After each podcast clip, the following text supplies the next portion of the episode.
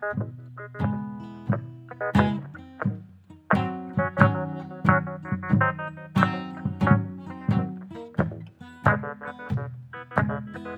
hé hé, bienvenue au podcast de la semaine, qu'est-ce que tu regardes? Épisode 124. Un épisode euh, quand même assez spécial cette semaine. Pourquoi?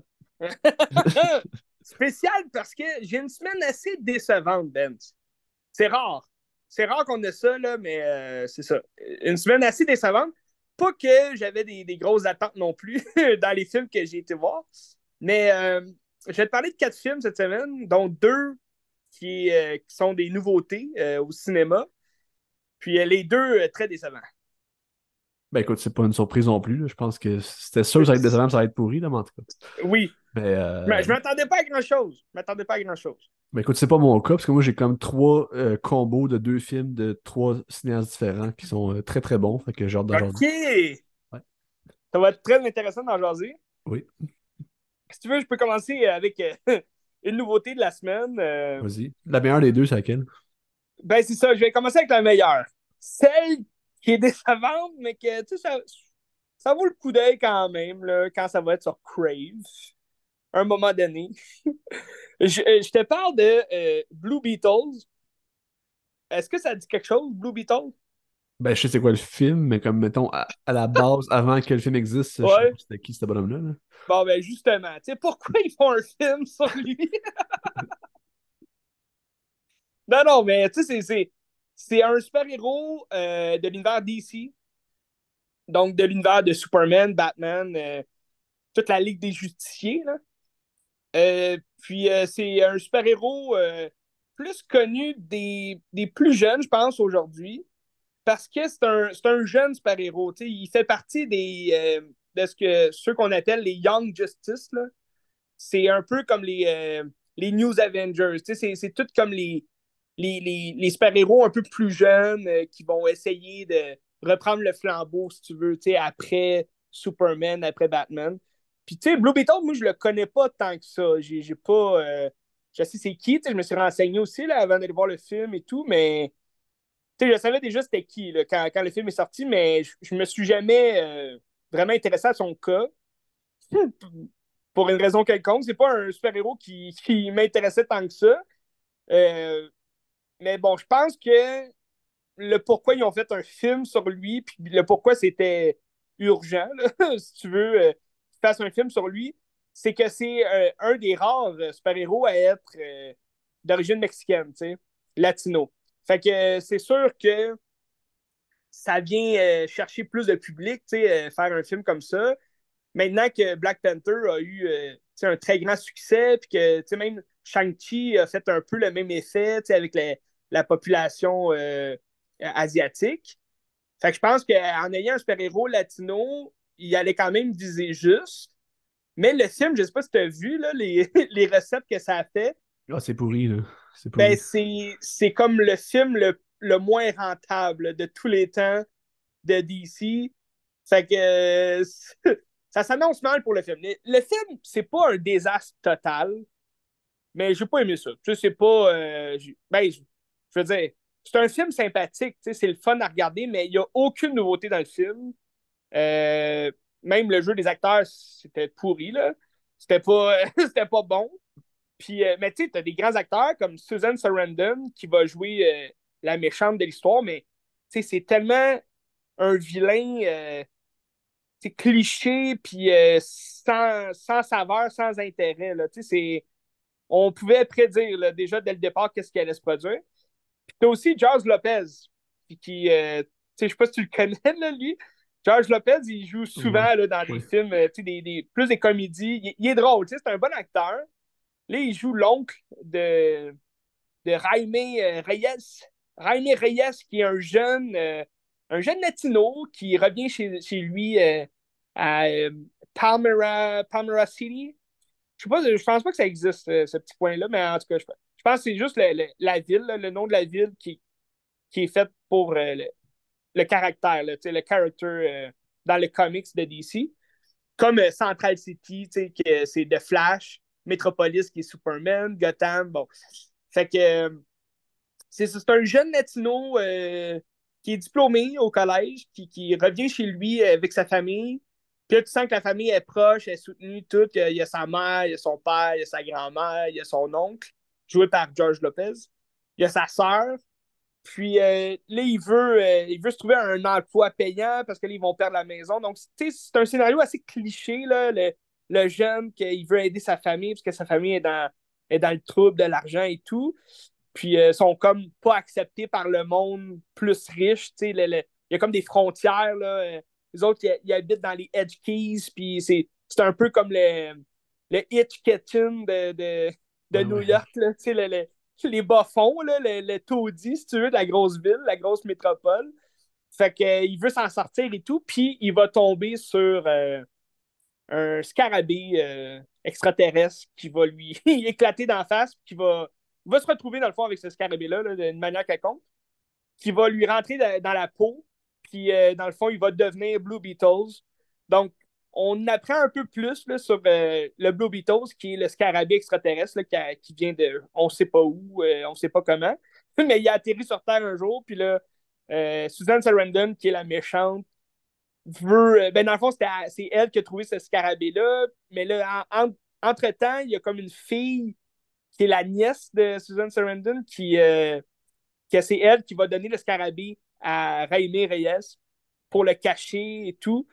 Parce que elle, son père, c'était comme le, le, premier Blue Beetle, si tu veux. Mais on n'en fait pas tant mention dans le film. Ils vont un peu l'expliquer, mais on ne sait pas du tout c'est qui si on n'a pas lu les comics. Là, on, ne sait pas du tout c'est qui Ted, euh, Ted quelque chose, là, Ted euh, Cords, quelque chose comme ça. Moi, je le connais pas, personnellement. je, ne connais pas vraiment le personnage, mais on le voit pas dans le film. C'est juste, ça a été le premier Blue Beetle, puis là, euh, il cherchait ce scarabée-là. Fait que c'est toute une histoire de recherche et de trouvailles et toute le kit. Mais tu sais, c'est une origine de super-héros vraiment cliché, classique. il va apprendre à contrôler un peu ses pouvoirs, mais même là, il y a comme un peu des pouvoirs bizarres on dirait qu'ils ont comme mélangé un Iron Man avec un Spider-Man, puis là-dedans, tu rajoutes du Ant-Man pour le nom de l'insecte. Mais euh, tout, tout ce qui, qui est, euh, tout ce qui est euh, du style super-héros dans le film, c'est totalement cliché. Ce que j'ai aimé, c'est bon, l'histoire de la famille, t'es soutenu et tout. La famille va s'entraider ensemble. ça, j'ai aimé ça. J'ai aimé aussi la relation qu'il avait avec euh, justement la, son ami là, qui, qui va lui dire euh, de trouver le, de, garder le scarabée. Là, il, y a une histoire d'amour entre eux. Fait que là, ça, j'ai aimé ça, c'était quand même bon, là, mais sinon, tout ce qui est autour du super-héros. Je me suis vraiment emmerdé solide. Il y avait même le méchant, euh, parce que Susan Sarandon, c'est pas elle qui va combattre là, le Blue Beetles. Là. Elle a un homme de main que lui, il a comme la même technologie. Fait que tu vois, c'est toujours l'antithèse, c'est toujours l'opposé du premier super-héros. Ben, dans le fond, le, premier film d'un super-héros, c'est toujours son opposé. Mais là, c'est parce qu'à un moment donné, tu te dis, bon, c'est encore un autre film de super-héros, euh, la, même affaire qu'on a vu cent mille fois. Qu'est-ce que ça prend pour avoir un changement, avoir quelque chose de nouveau? Puis ça, on le sait pas. Euh, pourquoi ils continuent de faire des films aussi, euh, aussi clichés, aussi plates, sais? Je me suis rarement euh, emmerdé comme ça pour un film de super-héros, mais je me suis quand même emmerdé, là, tu sais. Fait que c'est dommage. Mais les critiques sont quand même bonnes, tu sais. Fait que ça plaît à certaines personnes. Euh. Mais tu sais, comme euh, après avoir pris le, multiverse qu'ils ont fait déjà dans Marvel, dans plein d'autres films, après ça, ils ont pris un peu les mêmes affaires, cliché, ben, pas cliché, mais le même pattern que dans Across the Spider-Verse avec les choses qui viennent d'un autre univers un peu, ou quelque chose comme ça. Pourquoi, tu sais? Ben, je sais. hasard, mais probablement. Je sais, mais c'est ça. C'est. Sais, le, multiverse, je veux dire, tu peux pas l'inventer. le multiverse, il y a une façon de le faire, puis c'est ça. les deux univers. Parce que là, tu as une guerre aussi. Tu sais, c'est bien beau de dire on euh, il y a comme un épuisement là, des films de super-héros en ce moment. De ce qu'on dit. Il y a un épuisement de super-héros euh, Hollywood, euh, c'est toujours les mêmes films et tout. Mais l'épuisement vient de, quelque part. L'épuisement vient pas du fait qu'on est tanné de voir des super-héros. L'épuisement vient du fait qu'on est tanné de revoir les mêmes films. C'est juste en changeant le personnage, puis ses pouvoirs. Mais c'est toujours les mêmes films qui reviennent. Tu sais, quand Venom, là, le premier Venom est sorti, tout le monde disait Ah, on dirait un film des années 2000, genre c'est tellement plate, c'est tellement euh, cliché, puis euh, sobre. Ben, Blue Beetle, c'est la même, même affaire. C'est sobre euh, au bout, il n'y a aucune nouveauté dans, dans le, le, trajet du super-héros. C'est pas comme, mettons, Into the Spider-Verse, puis Across the Spider-Verse, la suite, où est-ce qu'on va vraiment explorer plus le, le, subconscient, si tu veux, du personnage. On va rentrer plus dans la psychologie, le, le, l'effet plus émotionnel du personnage à travers son, son identité puis euh, qui il est. Spider-Man, c'est surtout ça, mais ça, on peut le faire à tous les super-héros. Ça rentre euh, en ligne de compte de tous les super-héros. Ils ont, ils ont toute la double facette. Leur personnage euh, super-héros secret, ou, ou bien, comme Iron Man, lui, il se dit être Iron Man. Tout le monde sait que c'est lui Iron Man, mais il y a quand même une espèce de il est quand même confus à, l'intérieur de lui. Puis, tu sais, ça, on l'a exploré dans Iron Man 3. Tu sais, euh, il se demandait est-ce que je suis fait pour continuer à être Iron Man ou non. Fait que, il y a toujours cette espèce de question-là. Puis, il suffit juste d'aller euh, un peu plus profond, je pense, dans les, les espèces de thèmes et tout. Mais bon, Blue Beetle, il a été fait pour un film familial, pour les jeunes. Tu sais, pas pour rien que, comme je te disais, c'est un super-héros plus connu des jeunes aujourd'hui parce qu'on le voit dans, les dessins animés de Young Justice et tout le kit. Fait que je pense qu'ils ont fait le film surtout pour euh, amuser les jeunes. Mais il y avait des blagues vraiment pourries. Euh. Les effets spéciaux, c'est nul à chier. C'était pas euh, c'était vraiment pas beau. Ouais, vas-y. Ça fait-tu partie de l'univers de James Gunn, ça, ou c'est encore dans l'entre-deux? ben écoute, là, c'est. Depuis que James Gunn a pris possession avec, euh, avec son collègue de, DC Universe. C'est. Euh, c'est pas clair, Qu'est-ce qu'il a fait avec. Tu sais, comme avec Flash, à ce qui paraît, il n'y avait aucune. il a, aucune, il a, pris aucune décision là, pour le Flash qui est sorti. Flash, c'était pas bon. Là. Comme je t'avais parlé, c'était bon parce qu'il y avait Michael Keaton, mais sans ça, le film était vraiment pourri. Puis, pour Blue Beatles, à ce qui paraît, il a mis son grain de sel un peu. Fait que là, ça... mais le, film était quand même fait avant. Fait il, a comme fait des reshots, euh, il a fait des changements, sûrement dans le film, par rapport à peut-être plus son idée à lui, mais euh, je pense que j'attendrai de voir le prochain euh, qui est censé sortir en décembre, c'est Aquaman de Lost Kingdom. Fait que j'ai hâte de voir j'imagine qu'il va mettre un peu plus son grain de sel dans Aquaman, le prochain Aquaman. Fait que on verra bien qu'est-ce qu'il va faire, mais déjà là, moi, je suis comme James Gunn.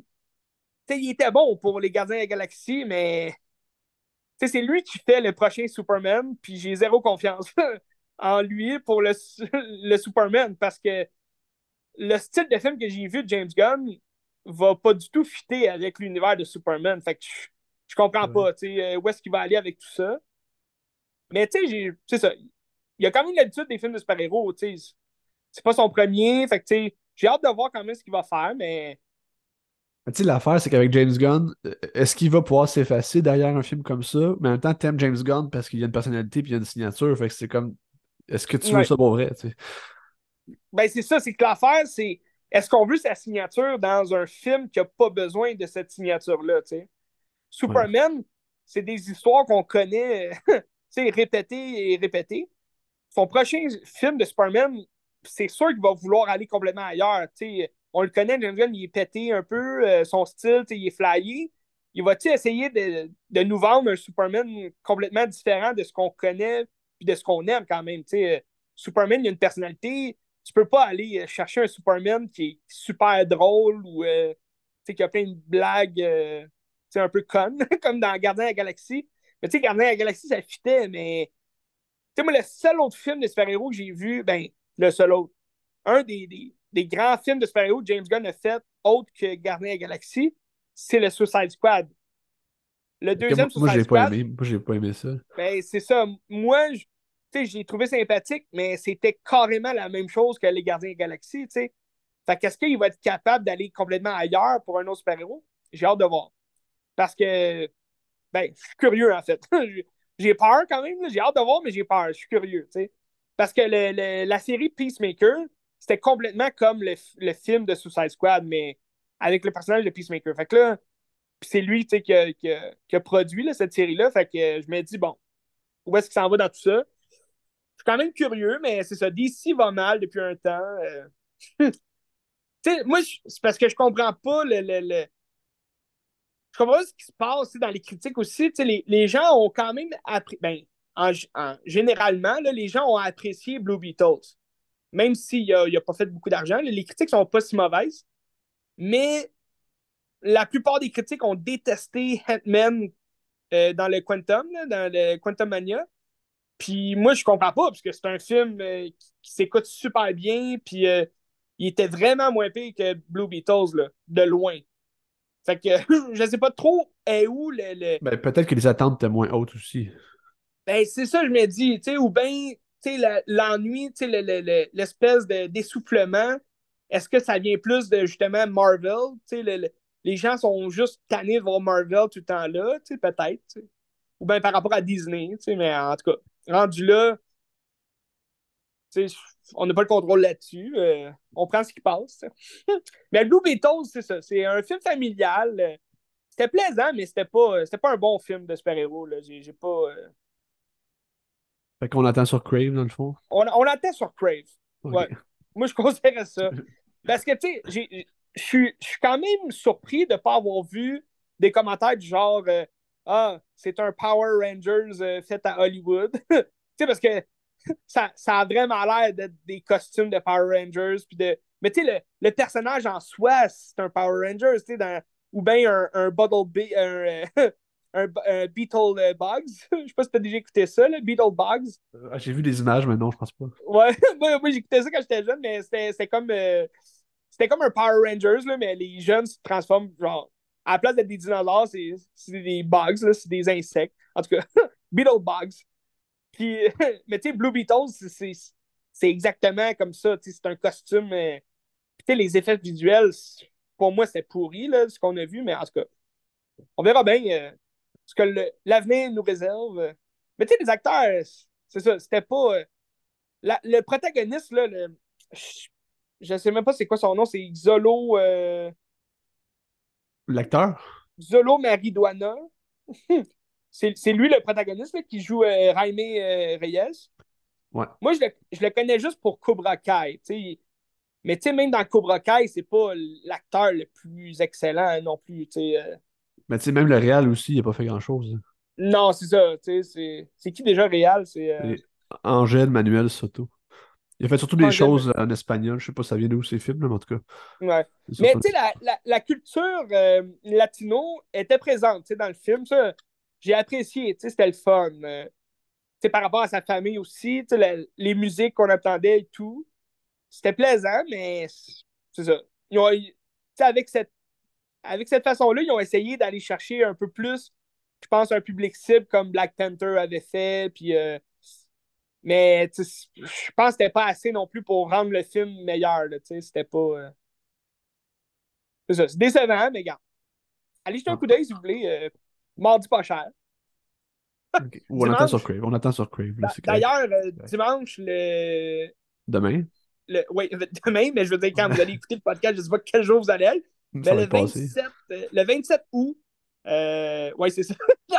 le 27 août, allez au cinéma. Euh... Les films sont 4 piastres. C'est la journée du cinéma. Donc, euh, bon film. bon film. Euh, moi, je parlais avec une série de. Ben, pas une série de films, mais un, duo de films que j'ai vu hier, puis je suis sorti de la salle, fait deux heures. Fait que. oh, wow! comme tout chaud. C'est des films que j'avais déjà vus. Tout chaud, tout frais. pas sur grand écran, fait que c'est le fun de voir sur grand écran. C'est. Euh, ah ouais. Dans le fond, c'est les deux premiers films de, David Lynch. Parce que là, c'est un spécial David Lynch, là, je pense, à Cinémathèque. Une, une rétrospective, ils mettent tous les films de David Lynch euh, d'ici jusqu'au 9 septembre. Ah, c'est écœurant. C'est génial parce que, tu sais, redécouvrir ça, surtout sur un grand écran, c'est des grandes œuvres que ben, sont pas nécessairement faciles à trouver non plus. Puis, non. Euh, tu sais, mettons, je vais parler de Eraserhead, qui est son premier film que j'ai été voir hier.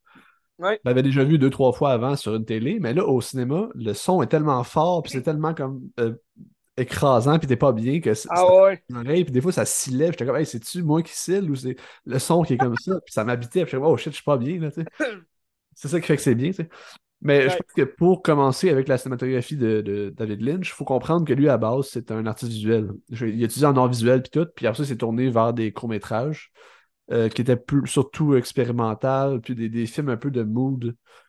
Euh, puis justement, quand tu vas regarder Eraserhead, c'est un peu la continuité de ce court-métrage qu'il a fait. Il a fait The Grandmother, puis il en a fait comme 3-4 autres aussi qui vont jouer à la Cinémathèque euh, dans Ok. une prochaine, dans deux semaines aussi. Puis c'est vraiment des films euh, où est-ce qu'ils donnent pas nécessairement les clés, mais euh, si tu ressens l'émotion qu'il essaie de partager, puis tu- même si tu comprends pas nécessairement ce qu'il veut dire, je pense que tu peux le, le faire à ta tête comme tu veux. Il n'y a pas vraiment de bonne Ouais. réponse, tu sais. Puis Eraserhead, c'est exactement ça. C'est un film euh, qui est très compliqué, mais je trouve qu'il est génial parce que, tu sais, pour qu'un un- premier film pour un cinéaste qui ait autant de couilles, de faire Ah de ouais. coups de péter de même, puis qu'il y a une signature forte, puis tu comme. Il a fait quelque chose que personne ne peut produire. là, C'est c'est fou. Il y a plein de gens qui essaient de Ouais. reproduire ça, puis c'est impossible parce que c'est juste David Lynch qui a le cerveau faire ça. Ben, c'est un pété, là, comme tu dis. euh, Parce Ouais. que moi, Eraserhead, c'est. j'ai- C'est ça. Moi, quand j'ai. Je l'ai vu peut-être deux fois. Puis euh, j'ai jamais pu justement embarquer tant que ça parce que c'est tellement comme euh, fucké, là, c'est tellement dans un autre monde complètement, tu sais. Ben, on s'entend que c'est un film qui n'est pas nécessairement narratif. C'est- un film narratif, mais qui se rapproche pas mal de l'expérimental aussi. Parce qu'il raconte une histoire qui est assez simple à comprendre quand tu catch.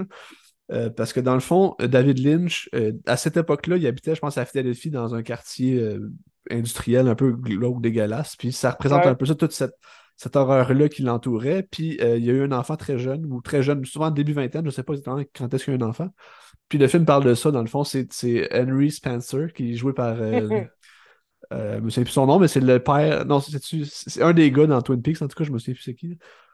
Puis, euh, dans le fond, il apprend qu'il va avoir un enfant, ce bonhomme-là. Puis sa vie, c'est un peu dégueulasse. C'est genre dans une euh, genre de taudis dégueu.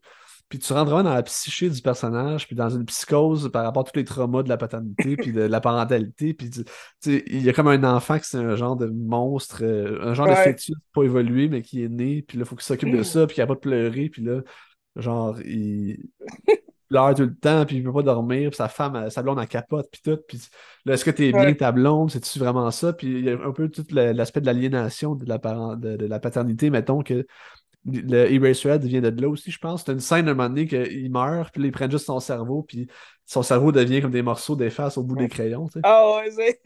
Je pense que c'est justement ça, c'est qu'à un moment donné, à travers la, la peur qu'il y a d'être d'être père, c'est que ça va le transformer dans un genre de, de moule aliénant, qu'il va devenir comme tous les autres crayons, puis il faut qu'il. Ce serait à la chaîne un petit peu, tu sais. Puis ça, ça parle un peu de, de- de- sûrement de ce que David Lynch vivait aussi à l'époque, tu sais. Ouais, la paternité, là. là. C'est ça. Puis, puis le film tourne autour de ça, mais c'est vraiment des scènes juste. euh, moi, je trouve ça hilarant. tu C'est c'est pas nécessairement drôle, ça tourne quasiment vers l'horreur, mais ça me fait Ouais. tellement rire certaines scènes. C'est tellement Ben, absurde. c'est presque, c'est, c'est tu de l'humour noir aussi. tu sais, Ça va rire un peu de justement, cette- cette- comme tu dis, cette aliénation-là que surtout, ben, sûrement plusieurs parents vivent, là, tu sais, euh, autant père que mère. Là, tu sais, quand tu deviens parent, t'es, t'es déstabilisé Non, pas- par quelque chose. tu sais, c'est- Mais le pire, c'est que je pense que euh, le personnage ne devient pas parent. Je pense qu'il est vraiment dans sa tête euh, Mm. sur l'anticipation de devenir parent. Ah, c'est ça. hein. Là, que je le vois de même. là. Parce que c'est pour ça que le bébé, c'est un monstre, parce que c'est comme l'anticipation que le bébé va être un monstre. Pas nécessairement Comme que son bébé, c'est un monstre vrai, mais c'est ça, tu sais. Puis à un moment donné, il y a comme une scène de cul avec euh, la voisine, puis il y a comme toute cette affaire-là. Puis c'est comme si, euh, en devenant un, un père Eraserhead, ben, il devient comme euh, de tagué que hey, je suis un père, puis là j'ai mon enfant, puis genre il n'y a plus rien qui se passe pour moi. tu sais, c'est- Il y a un peu ça. Tout, je, trouve, ça génial. Ce film- ce film-là, c'est c'est un chef-d'œuvre pour vrai. Pour un premier film, un film de 1977, euh, c'est extraordinaire. c'est- Quelque chose. hein? Il, il était dans la vingtaine quand il a fait ça? Euh, ben, je peux voir, il est né en quelle année? Je vais aller voir. C'est, euh, en passant, c'est Jack Nancy. Le... Jack, Jack Nance, ouais, c'est vrai. Ouais. Ce qui est génial dans Twin Peaks aussi, Jack Nance. Vois-tu, il est né en Qu'est-ce que je 46. Fait que le film, il avait comme 30 ans. Ouais, trentaine. Ah, fait qu'il était pas si jeune que ça, mais en tout cas. Si on... C'est ça. On rajeunit pas, mais garde le- la vie est courte, puis on en profite. oui. Puis, euh, pour faire suite à ça, j'ai vu son deuxième long métrage euh, après-midi. Oui, un Euh, film que j'ai jamais vu, hein. T'as jamais vu, ok. J'ai jamais vu ce film-là. Ben, Moi, je l'avais vu quand j'étais en secondaire 5 euh, dans mon cours de espace mondiaux, je pense. hein, Je sais pas trop. Christy, C'est ça, ok. espace mondiaux, whatever. Mon, Monde euh, contemporain, je pense. c'est Monde ça? contemporain, Ouais, je c'est ça. ouais. Je sais pas Puis, s'ils euh, donnent encore ce cours-là, mais. ouais, sûrement. Nous, nous, on, avait, on avait regardé euh, J'ai serré la main du diable. Non, je sais pas c'est quoi. Ça, Avec fait- euh, Roy Dupuis. Ouais, ok. Tu sais, j'ai serré la main. Le, le- C'est le génocide, là, Rwanda. Là. Ah oui, euh, Romeo Dallaire, ouais, ouais, ok. Ouais, c'est ça. Ouais, ok, ouais. Dans l'air, les Euh, casques bleus, tu le quittes. Mais autres, notre prof, c'était M. Vanier à Saint-Bruno, puis euh, Charlotte, M. Vanier était écœurant. Oh! Il était vraiment génial. Salut, euh, salut, M. Vanier. Je sais pas s'il est encore à Saint-Bruno, mais en tout cas. Je sais pas s'il va regarder le podcast, mais bienvenue. Peut-être. Puis, euh, dans le fond, c'est ça. Elephant Man, euh, après un, un film un peu plus pété, j'ai l'impression que c'est un film où est-ce que David Lynch, il mettait ses cartes à la table pour aller faire quelque chose de plus gros à Hollywood, peut-être. Parce que, tu sais, après, après Elephant Man, il a fait Dune, puis il s'était fait offrir de faire euh, Le Retour du Jedi aussi, qui a refusé, là. Je sais Ah, pas si tu savais. ouais. Oh, Ça aurait été- parler de ça. Ça aurait été étrange de faire euh, Retour du Jedi de Ben, David Lynch. Ben, tu vois, il a, il a- il a fait Dune, fait que là. C'est comme, ben, c'est pas cassé hey, euh, Ben, tu sais, Dune, par ailleurs, je disais tantôt qu'il pensait peut-être refaire un Director Scott. Parce que l'affaire, c'est que Dune, il l'a il veut plus jamais rien faire avec ça. Sauf Non, que non, ben, ça a c'est parce qu'il il a perdu le montage. Il a perdu le montage. Il avait fait de quoi de péter de 3 heures, puis là, ils ont comme tout refait le montage pour faire de quoi Ouais. de plus accessible, plus comme Plus accessible. ouais. science-fiction, des affaires comme ça, tu sais. Fait que là, ça y appartient plus le film, puis il l'aime vraiment pas. Mais je pense qu'ils ont comme proposé de peut-être faire un Director Scott, puis ils ferment pas la porte. Fait que ça, ce serait vraiment, vraiment intéressant. Ben, surtout après des années de même. Mais tu sais, au moins, le fait qu'il soit cassé à gueule avec des gros studios de même, ça fait qu'après ça, il n'a plus jamais travaillé avec des gros studios, puis il a fait des chefs-d'œuvre comme Blue Velvet, puis Mulholland Drive, des affaires pétées, là, fait que ça, ça on, ouvre est des portes à chanceux. d'autres, tu sais. On est chanceux, mais oui, vraiment. Puis euh, dans le fond, c'est ça. Vu que Elephant Man, c'est un film qui est peut-être plus conventionnel, mais qu'on reconnaît quand même David Lynch avec euh, le petite touche d'horreur euh, sur le- Ouais. les gens un peu marginaux. là.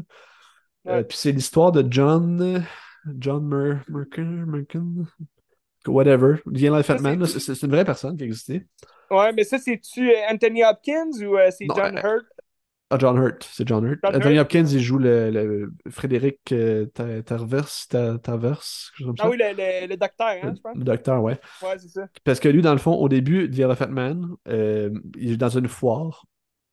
Puis on l'utilise, je pense que ça, ça se passe à l'époque de Victoria, fait que c'est 19e siècle, genre, à peu près. Euh, puis là, il est dans une foire, puis il est comme utilisé, puis c'est comme juste une bête, puis on pense que c'est un idiot, puis tout. ben, c'est comme un cercle du freak, genre? Oui, c'est ça. Ok. C'est ça. Puis là, t'as Anthony Hopkins qui va le- comme le découvrir, puis là, il dit, hey, ben, comme, je vais te l'acheter, puis lui, il va essayer d'en prendre soin, puis de, comme, le, le, L'étudiant. de, comme, le, ben, le, l'intégrer en société. Ok. Fait que c'est ça. Puis euh, à travers ça, mais c'est comme s'il se découvre un peu une humanité. Puis au début, il l'étudie, comme c'est genre un idiot, ce gars-là, puis il peut rien faire. Mais finalement, tu apprends que non, il sait tout lire, puis tout. C'est juste qu'il était vraiment comme timide, il avait peur des- de la société, tu sais. Puis au fur et à mesure, ben là, il- la société va encore rire de lui, mais il va comme s'intégrer un petit peu plus. Puis ce serait une belle Mais, mais il rit de lui parce que c'est. C'est un, c'est un homme difforme, genre? C'est une Ah, bête, ben mais oui, c'est ça, dans y a une face d'éléphant? oui. C'est quoi? Non, mais il y a juste comme la face. Attends, je vais trouver une image, là. Il y a toute la face déformée, avec le dos tout déformé, les peaux, la peau dégueulasse. Ouais, ok. Il n'y a pas une trompe, là. Non, non, non. Ok. La, la- la légende aussi, c'est que sa mère serait, se serait faite en- enfanter par un éléphant, que tu sais, j'en doute pas Ah, c'est ça, ok. La légende. Cette fameuse légende. Ben, le film commence comme ça, tu sais, mais tu sais, j'en doute fortement que ce soit ça. C'est John Merrick, son nom, au, au- ben, au- la, la personne qui existait. La personne existante, là, ouais. Regarde, Ouais, quand même, hein, c'est ça. ça. Je sais pas à quel point il ressemblait à ça pour vrai ou c'est dans le film, là. C'est ça l'affaire. Un crâne un peu couillu, comme on dit, là, tu sais. euh, Il y Ouais. a comme une craque dans le. On dirait un. un, euh, Dans Star Trek, là, c'est quoi? C'est les Klingons? tu sais, les. Klingons, ils ont comme des. En tout cas, je sais pas si c'est les Klingons. J'ai un blanc, là, mais. Ils ont Je comme le pas. front coupé en deux de même. C'est drôle, mais. Puis dans le fond, le, le film parle un peu de ça aussi, le, le- tu sais, les outcasts dans la société, que aussitôt Ouais. que tu es un peu marginal, ben, tu sais, les gens vont comme te rejeter ou vont comme rire de toi. Puis c'est d'essayer de, de s'accepter de, comme t'es, là, tu sais, c'est un peu ça le film, puis de- d'essayer de, s'émanciper malgré les, les, les épais qui vont te niaiser. Ouais. Puis t'as comme, t'as toujours des petites personnes à gauche, à droite qui vont essayer de te soulever pour essayer de, Ouais. de te donner du cœur, puis de... Il y en a, il y en a de- partout, tu sais, des épais de même. Ah, puis il y en a toujours. hein. Ouais, mais tu sais, il y a- y, beaucoup de films, je pense, qui se sont euh, quand même basés un peu, tu sais, que j'imagine que ça a influencé beaucoup de réalisateurs à faire des films. Tu sais, mettons, je pense à Edward Scissorhands, où est-ce que lui aussi, tu sais, c'est comme, c'est un être différent, tu sais, qu'il faut qu'il s'intègre dans une société vraiment, euh, tu sais, euh, vraiment bourgeoise, vraiment comme. euh, Tu sais, il y avait un film, tu sais, là, tu m'as montré la photo, ça m'a fait penser. Il y a un film avec Cher, Ouais, c'est Masque. Masque, oui, Ouais. tu l'as vu? Non, je pense, je pense pas. Parce, parce qu'on dirait que c'est comme un peu la même histoire. Tu sais, son fils, il est vraiment difforme, là, il est dégueulasse, puis. Ben là, dégueulasse, il a une tête de cul, puis. euh, tu sais, il commence à aller à l'école, puis là, il, a- il- se fait niaiser, puis tout, mais tu sais. C'est un film quand même plaisant, tu sais. euh. Ben, tu sais, quand Ouais, tu parles de, de, ça. Edward Scissorhands, je pense que ça fait du sens aussi parce que je, je sentais une grosse vibe Tim Burton aussi dans le film. Ah sais, ouais. Un peu cette, cette, cette affaire glauque, un peu. C'est pas de l'horreur, mais c'est comme un peu Gothique bizarre. un peu, genre. gothique un peu. Ouais. L'esthétique est assez naturaliste aussi, quand même, là, mais euh, c'est du noir et blanc. Puis, euh, c'est ça. C'est- pas pété comme un, un, un Eraserhead, mettons, dans ses Ouais. décors, puis qui sont vraiment expressifs. Là. On est plus dans Et, le, et- le. Razorhead aussi, c'est en noir et blanc. Hein? C'est en noir et blanc aussi, oui. Tu Ben, c'est que- euh, ouais. qu'au début, David Lynch s'inspirait un peu, justement, on, on était beaucoup dans la, la- l'expressionnisme allemand là, dans tes derniers films, les, les dernières semaines. Mais tu penses que c'est un peu inspiré de ça au début, euh, pour ses affaires pétées, puis euh, un peu Ah, gothique ben, de même? je pense qu'il n'y a aucun doute là-dessus. Je pense que oui. là. Ouais. Parce que, tu sais, que- ben, mettons dans Eraserhead, il y a beaucoup d'éclairage euh, ouais. assez prononcé aussi, des ombres, des affaires comme ça. parce que, Ouais. tu sais, on parle de Tim. Burton. Tim Burton, c'est basé complètement son style là-dessus aussi. Fait que, c'est pour ça qu'on voit des liens, là, à travers les réalisateurs. Ah, mais c'est clair qu'il y a de l'influence, puis c'est clair que Tim Burton va aimer ça. Puis, tu sais, euh, je lisais un commentaire de Guillaume Saint-Cyr aussi qui disait que, tu sais, mettons le cinéma de Del Toro, que tu vois, c'est toujours des monstres, mais qu'au final, les Ouais. monstres, c'est des humains, tu sais, puis c'est pas le monstre vraiment. Tu sais, ça résonne tellement dans ce film-là, tu sais, qui se fait, c'est Ah fait ouais. bien avant Del Toro. là. Ouais, en tout cas. T'es carré Euh, David Lynch, puis euh, écoute, ça va résonner sur la semaine prochaine aussi, parce que je vais en voir d'autres demain, puis la semaine prochaine, puis Ah euh, ouais. c'est ça. Je vais, je vais quasiment tout vu sa filmographie euh, pour la semaine Il y, a, prochaine. il y a une très belle filmographie. Il n'y en a pas tant de films que ça, mais ils sont tous euh, vraiment euh, intéressants à, à leur façon. tu sais. Ben, je trouve que c'est les meilleurs. Tu, sais, tu- tu vas regarder un. Bon, tu vas regarder un Steven Spielberg, là, il est particulier, mais tu sais, la plupart de ses films. Tu sais, il y, a, il y a beaucoup de films, Steven Spielberg, mais la plupart sont bons, là. Mais, mais tu sais, tu vas avoir des réalisateurs qui vont faire plein, plein de films tout le temps, puis tu vas peut-être en trouver deux, trois que, ok, ça peut se rapprocher de chef-d'œuvre, mais tu sais. Ben, tu sais, mettons, un Woody Allen qui a fait quasiment un film par année, Ouais, qui a fait des fucking grands films, mais qui a fait des films pourris aussi. Là, ouais, aussi, Genre beaucoup de films pourris. Là. Ah, ça fait un job. Ben, tu sais, Ouais. tu regardes toutes les. les- ben, tu sais, on... nous autres, on est des tripeux de Quentin Tarantino, tu sais. Lui, il s'est donné une limite. Tu sais, rendu à 10 films, j'arrête, puis that's it. Euh... C'est un peu comme Dolan aussi, tu sais, qui dit Hey, regarde, j'ai raconté tout ce que j'avais à raconter. euh, Maintenant, Mais je pense que c'est pas, c'est pas les mêmes raisons qui se donnent les deux pareils. Je pense que Ah, Tarantino, c'est sûr c'est juste non. une question de dire je veux pas devenir une marde plus que je vieillis. Tandis que Dolan, c'est juste que je pense qu'il y a né 47. Là. Ouais, je pense. Né 48 aigu, comme on dit. Ben, tu sais, moi, le 10 films de Tarantino, j'y crois pas. Mais en tout cas, Tu penses qu'il va continuer? Ouais? j'y crois pas. Ok. Parce Mais- que tu, tu voudrais pas qu'il arrête, tu sais, pour ça. Ben, il aime trop le cinéma pour arrêter. Il aime trop ça. Ouais. Non, mais il pourrait continuer, scénariste ou. euh, je pense Ouais. quand il a dit du film, c'est réalisé, tu sais, mais. Il parlait d'une série HBO qui ferait. Ou je me sais plus si c'est HBO, mais il y a une série en développement en ce moment. Fait. Ça, ça compte pas pour un film, fait que c'est correct. Ouais, non, c'est ça. ouais, c'est ça.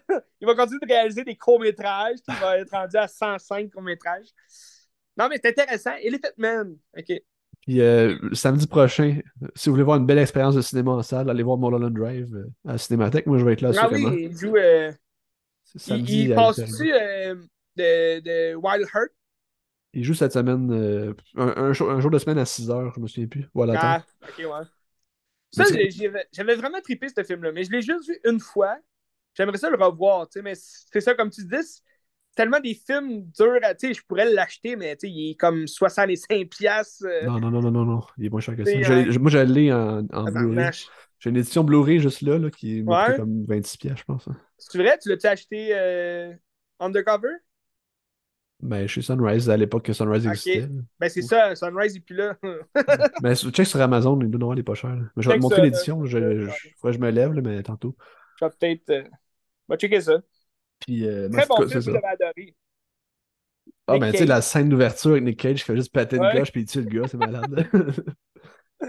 Ah, c'est- Ben, tu sais, t'as- Nick Cage puis David Lynch ensemble, c'est comme. c'est- c'est sûr que ça fait quelque chose de pété, là. Mais tu sais, comme demain, je vais voir Blue Velvet. La semaine prochaine, je vais aller voir Lost Highway, Mulholland Drive, puis The Straight Story que j'ai jamais vu. Ouais, je l'ai jamais vu non plus. Puis je me suis Ben, acheté. euh, Ouais, vas-y. Ben, je, je pense qu'il il sera pas. J'ai pas regardé, là, mais sur Disney Plus, Straight Story, il serait là, mais c'est marqué comme aux États-Unis. Fait que Ah, je pense qu'il est peut-être pas sur le Disney Plus au, au Canada, mais je vais, je vais faire des recherches. Je vais checker ça. Mais là, je me suis acheté aussi Inland Empire que je vais regarder pour clore comme toute la Oh, filmographie. Parce que c'est les deux seuls que j'ai pas vus, c'est Inland Empire puis Straight Story. Ouais, mais ça, euh, Empire, ça, ça fait un bout. hein. Il est sorti en quelle année? 2006. Son dernier film, c'est 2006. Il a rien fait de... Ok. ben, il a fait Twin Peaks de retour depuis, mais Ouais, en le- termes de le- cinéma, c'est terminé, je pense. Ouais. Intéressant. Grand Merci. cinéaste, David Lynch. euh, On y reviendra la semaine prochaine. J'ai j'ai déjà hâte. J'ai déjà hâte. Merci. Euh, si tu veux, je peux aller avec euh, l'autre nouveauté euh, de la semaine que j'ai été voir. Celle qui est plus récente. Puis la, la plus décevante, en fait, c'est, probablement le, le film le plus plate de l'année, sans joke.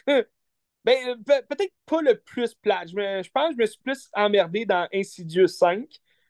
Je me suis même endormi à quelques moments, mais, mais tu au moins, Fast and Furious 10, t'as des scènes d'action, tu t'es un peu plus dans l'action, mais j'ai été voir Gran Turismo. Hmm. Puis, euh, pour vrai, je me, je me suis emmerdé quand même. là. pendant le film, c'était pas. euh, je m'attendais pas à grand-chose, mais tu sais, je me disais, OK, c'est quand même une histoire intéressante.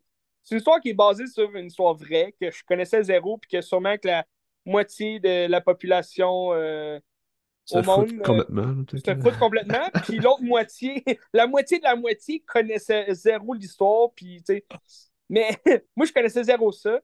Je suis pas non plus un amateur de course automobile, mais j'ai déjà joué à Gran Turismo. T'as-tu déjà joué à Gran Turismo? Ouais, sur PS2. Gran Turismo, c'est un jeu de, de PlayStation euh, qui. qui euh, c'est un simulateur de course automobile. là, de C'est la simulation de char que tu fais des changements d'huile. Ouais, c'est ça. Je me suis. j'ai pas joué souvent, là. Tu sais, j'ai. Joué peut-être deux, trois fois. Je faisais des courses avec mon frère, tout, mais c'est tellement plate comme jeu. J'ai. Jamais eu de fun à jouer à ce jeu-là. Fait que là, je comprends pas tant le- le- l'espèce de, de, de grosse affaire autour de ce jeu-là. Mais bon, je suis pas non plus un gamer dans l'âme.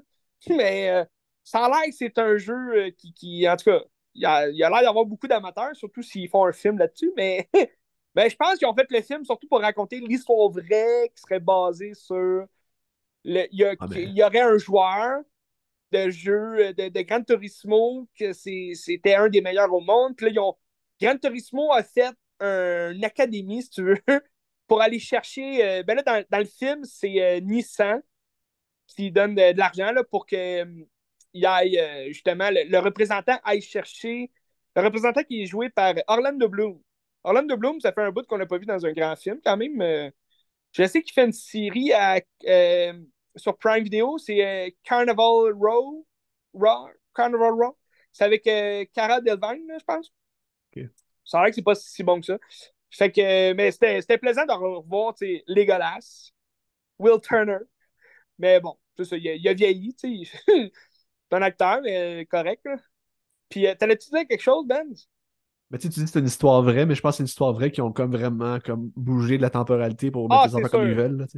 C'est sûr, c'est sûr. Parce que là, c'est ça. C'est euh, le promoteur de Nissan qui euh, s'en va chercher euh, un, euh, un chef mécano là, qui est joué par euh, David Harbour.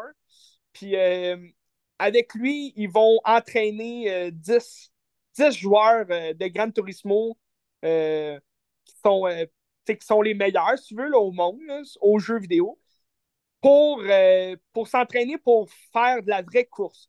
Puis là, leur idée, c'est comme de redonner, ben là, c'est vraiment euh, hollywoodien là, dans la façon dont il dit son, son discours. Là. T'as la grosse musique, tu dans les gros discours que le, le personnage d'Orlando Bloom fait sur le, le- sur le besoin d'aller chercher de la nouveauté dans les pilotes de course parce que là, ils vendent vraiment le jeu. Là, c'est, c'est une production Sony, mais tu Sony a PlayStation. Fait que, c'est comme une production PlayStation qui veut vendre le jeu, là, on va se le dire.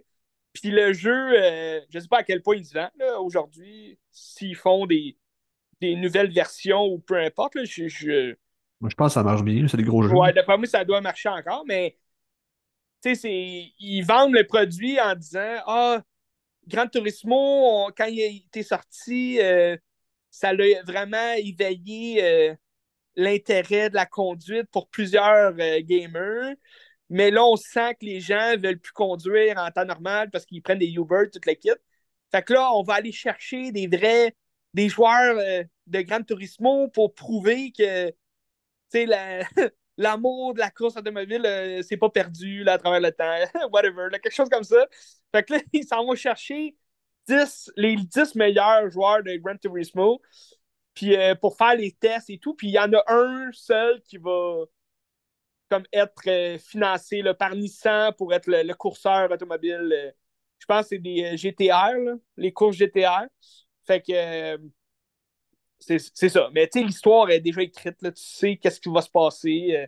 tu as juste à voir l'annonce pour voir tout ce qui va se passer. Puis c'est ça. Moi, j'ai, je pense que c'est le film de course automobile des, des dernières années là, que c'est le film que j'ai eu le moins de, réactions là, durant les courses.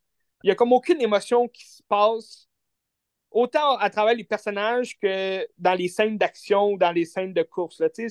C'est que le, le, film, il dure deux heures et quart environ. Puis ça se passe tellement vite, tout ce qui se passe. Il y a tellement d'histoires euh, à raconter. Il y a tellement. il passe par tellement de chemins que tu, deviens un peu mélangé dans tout ce qui se raconte. Puis, euh, c'est ennuyant, je trouve. C'est pas. Euh, c'est pas un film, admettons, qui te tenait au bout de ton siège. C'est moi, les, les, les, derniers. Dans les dix dernières années, là, les deux plus grands films de course automobile, selon moi, il y a eu évidemment Rush, l'histoire euh, de la rivalité entre James Hunt et euh, Niki Lauda de la Formule 1. Je pense que ce film-là est sorti en 2013. Fait ça fait 10 ans de ça, puis c'est encore un très bon film. Là. Tu regardes ça, puis la qualité des courses puis de l'image est 40. Puis tu as Ford versus Ferrari, qui a été fait en 2019, je ne me trompe pas, par euh, James Mangold. Puis tu sais, l'histoire de, de de Kane Miles puis de Carol Shelby qui a comme réinventé, si tu veux, la Ford. Puis le, Puis tu sais, ça explique un peu le. Tu sais, c'est des courses de GTR, ça aussi, dans Ford versus Ferrari, je pense. Fait que tu as les mêmes parcours un peu, c'est juste que tu es à une époque différente. Tu sais, le Gran Turismo, ça passe dans notre temps. Fait que ils font le, le tour euh, le 24 heures du Mans. Ils, vont, ils vont le faire dans ce film-là, mais il n'y a tellement pas de suspense il y a tellement pas de. Tu sais, j'étais tellement pas au bout de mon siège, genre, durant les courses, que ça fait en sorte que le film, il sert à rien. Tu sais, c'est un film de course. C'est comme. Il est où l'intérêt, tu sais, d'écouter ce film-là si t'as pas l'excitation durant la course? Ouais, vas-y, tu voulais dire de quoi? Mais tu sais, un GTR, c'est pas le Nissan GTR, je pense que c'est le char qui conduit, il me semble. Ah, peut-être, ouais. Ben, parce qu'il disait ça souvent. Moi, c'est pas un amateur de course automobile. Mais là, si c'est une course, euh, moi, je connais la Formule 1, la NASCAR. Puis, euh, parle-moi pas d'autres euh, courses, mais là, c'est des courses de, de voitures de luxe. Là. Le, comment on l'appelle, celle-là? Le Nissan, là? Ben, c'est pas toutes des Nissan, là. Lui, ben, des gens de. ouais, ben, comme le 24 heures du Mans, là, des gens de. Ouais, mais c'est pas des rallyes, en tout cas. Whatever. Ouais, le rallye. Mais ce genre de course-là, c'est comment qu'on appelle ça? C'est pas la Formule 1, c'est pas le. Je sais Formule 2. Je sais pas. Non, c'est pas la Formule 2. non, non. Mais c'est ça l'affaire sais, moi, non plus, je le sais pas parce que je connais pas ça, mais pourquoi il en parle pas dans le film, tu sais, euh, pour nous renseigner ou, tu sais, euh, je sais pas, tu sais, renseigner ton spectateur, là, pour euh, qu'il sache de quoi on parle. Tu sais, parce que là, on dirait une course de. tu plutôt dans un arcade, là. Tu t'en vas faire une course, puis là, t'as des chars tous différents, t'as des motos, tout. Mais tu sais, là, c'est comme tous des chars de luxe, là, de différents ben, tu sais, même dans Ford versus Ferrari, je pense qu'il explique plus là, au sujet de la course, c'est quoi exactement, tu sais. Mais le nom euh, spécifiquement, je sais pas. Moi, que j'entendais le GTR, j'étais là, bon, c'est une course de GTR, mais c'est parce que c'est pas toutes des GTR, là, puis comme, ok, euh, c'est un peu bizarre. Mais c'est ça. Fait que, mais moi, tu sais, t'as vu Rush? Oui, c'est bon. De, de Ron Howard, tu sais, je veux dire, t'as comme pas l'équivalent, tu sais, le, Rush puis Ford versus Ferrari, premièrement, deux très bons réalisateurs qui connaissaient dans quoi ils s'embarquaient, j'imagine. Puis t'as des très bons acteurs pour maintenir le tout, puis euh, vraiment rendre le film le fun. Tu sais, euh, Rush, t'as la rivalité entre les deux, euh, les deux protagonistes, c'est vraiment écœurant comment c'est joué, puis tu sais, le- juste les courses aussi, comment c'est filmé sous la pluie et tout. Puis euh, Ford versus Ferrari, ben là, tu peux pas faire mieux que Matt Damon qui se bat avec euh, Christian Bell sur un terre-plein en pleine journée. Mais tu sais, t'as Gran Turismo qui arrive avec un jeune acteur qu'on n'a jamais vu. Je connais zéro. Puis t'as David Harbour, bon, qui va jouer le même rôle qu'il joue dans pas mal de tous tes films. Puis on l'aime, puis il est bon dans ce rôle-là, mais il n'y a aucune nouveauté là, dans le rôle qu'il joue. Puis on dirait même il perd l'intérêt. Plus le film avance, plus il devient un peu, on dirait désintéressé là, à jouer. Puis t'as Orlando Bloom, que ça fait des années qu'on n'a pas vu dans un grand film, sur un grand écran au cinéma, puis que là, il revient là-dedans, mais c'est un personnage vraiment secondaire. Il n'y a, pas vraiment d'intérêt dans le film. Puis t'as un réalisateur, bon, Neil Blomkamp. Tu connais-tu un peu? Ben, j'ai vu District 9, là. C'est tout ce que j'ai vu de Ouais, lui. ok. Ouais, ben c'est ça. Tu sais, c'est, Il a fait sa marque, Neil Blomkamp, dans, dans le cinéma avec des styles de films qui se ressemblaient tous. Puis c'était un beau style. Tu sais, t'as District 9. Ben, je pense qu'il a commencé avec District 9. Après ça, il a fait Elysium, qui était quand même très bon. Puis, euh, que, bon, c'était Matt Damon là, qui, qui avait un espèce de. Ça se passe encore dans un futur, tu sais, un futur lointain. C'est toujours quelque chose de cyborg un peu, ces affaires, tu sais. District 9, c'était des extraterrestres, là, mais Oh, tu sais, temps Neil, euh, Blomkamp, c'est un Sud-Africain aussi. Puis je trouve ça. Oui. ben, District 9 parle beaucoup de l'Afrique du Sud, là, en termes de l'apartheid puis de la société. c'est vrai, ben, Elysium aussi, va aller rechercher un peu ça. Puis après ça, ben, t'as Chappie, tu sais. Chappie, c'était pas tellement bon, là, je me suis quand même emmerdé, mais c'est quand même original, tu sais, comme film. Là, après ça, par après, je, je sais pas vraiment euh, qu'est-ce qu'il a fait, là, mais euh, tu sais, Gran Turismo, c'est vraiment un clash, là, avec ces trois films-là. Fait que je me demande qu'est-ce qui l'a intéressé vraiment à aller faire ça? Sûrement de l'argent. Comme- Ben, c'est ça, c'était-tu. Non, mais tu sais, je me dis, c'était-tu comme du. euh, Ah, ben, tu vois, je je vois ici, dans les dernières années, il a fait un film d'horreur démonique.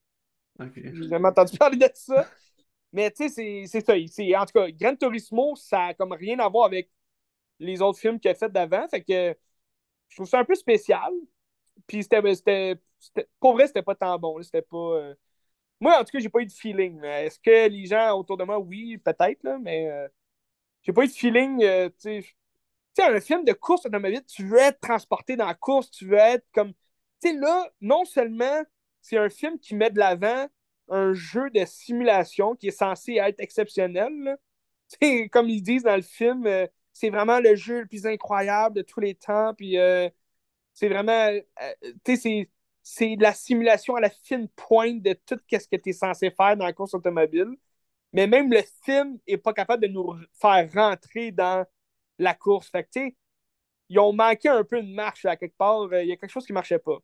Sais, là où ils vont aller chercher le spectaculaire, c'est que là, pendant la course, tu rentres un peu dans l'esprit du jeune.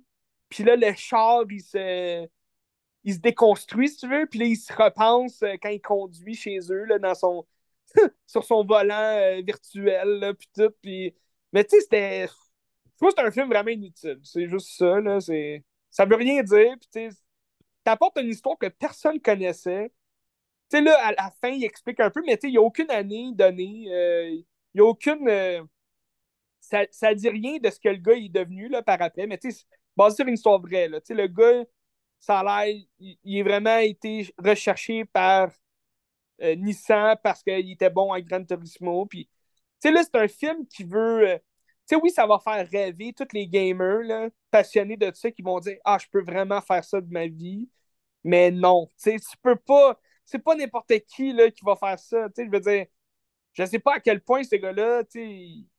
c'est- Oui, c'est une chance d'une vie qu'il a eue, mais ils vont-tu faire ça à chaque année? Ben, tu dis oui, mais je sais pas, moi, tu penses-tu? Ils vont prendre des gens de même pour jouer, puis après ça, faire des courses. hein? oui! Non, non, non, ça arrivera jamais. Eh non, ça arrivera jamais, tu sais. Allez, ils l'ont fait. ça a l'air. L'air, mais. euh, je sais pas si en vérité- quelle année, il faudrait, il faudrait faire des recherches, savoir si en quelle année il a gagné pour vrai. Là, le, le Ouais. je pense qu'il a gagné. Ouais, j'ai pas. euh, Ben, je sais J'ai pas. pas fait de recherche. En tout cas, tu sais, c'est- c'est. Je trouvais le film, il y avait une, une grosse vibe de. Ben, je, je sais pas si tu as vu ce film-là, là. C'est euh, Fight with My Family. Non. C'est l'histoire. euh, l'histoire de lutte, là. euh, Ah oui, oui, de Page. euh, ouais, ok. J'ai- là, Ben non, ouais, l'ai pas vu. euh, pas vu. C'est euh, quelque chose Knight, là. Page Knight, quelque chose comme ça. Ben, en tout cas, Page, c'est son euh, nom de lutteur, la lutteuse. hein. Oui, c'est ça, Paige. Mais, tu sais, elle, elle a été amenée là-dedans dans WWE, euh, tu sais, surtout par euh, The Rock. Tu sais, t'as The Rock dans le film, là, qui vient. Mais, tu sais, moi, j'avais aimé ce film-là, il était le fun. Puis, tu vois, il y avait une petite vibe de tout ça, tu sais, comment c'était fait, monté et tout. La seule différence, c'est que Fighting with My Family, c'est euh, un bon film quand même, C'était pas, euh, c'était pas excellent comme film, c'était pas le film de l'année, mais, tu c'est un film qui qui amenait beaucoup d'émotions. Tu sais, t'avais des rires, puisque c'était drôle, t'avais des. Ben là, je pleurais pas, mais tu sais, t'avais des moments quand même, tu plus tristes, puis le fun. Tu sais, c'est le film aussi qui a mis sur la carte Florence Pugh. Fait que. Ah, c'était avant Midsommar, ça? Ah oui, c'était c'était Ah ouais. avant. Je pense que c'est c'est un film de 2019, je pense, je suis pas sûr. Mère mais- est sorti en. Midsommar, c'était avant ça, me semble. Non, attends, ce film-là, il n'est pas sorti en Non, 2019. non, non, il il est sorti avant ça.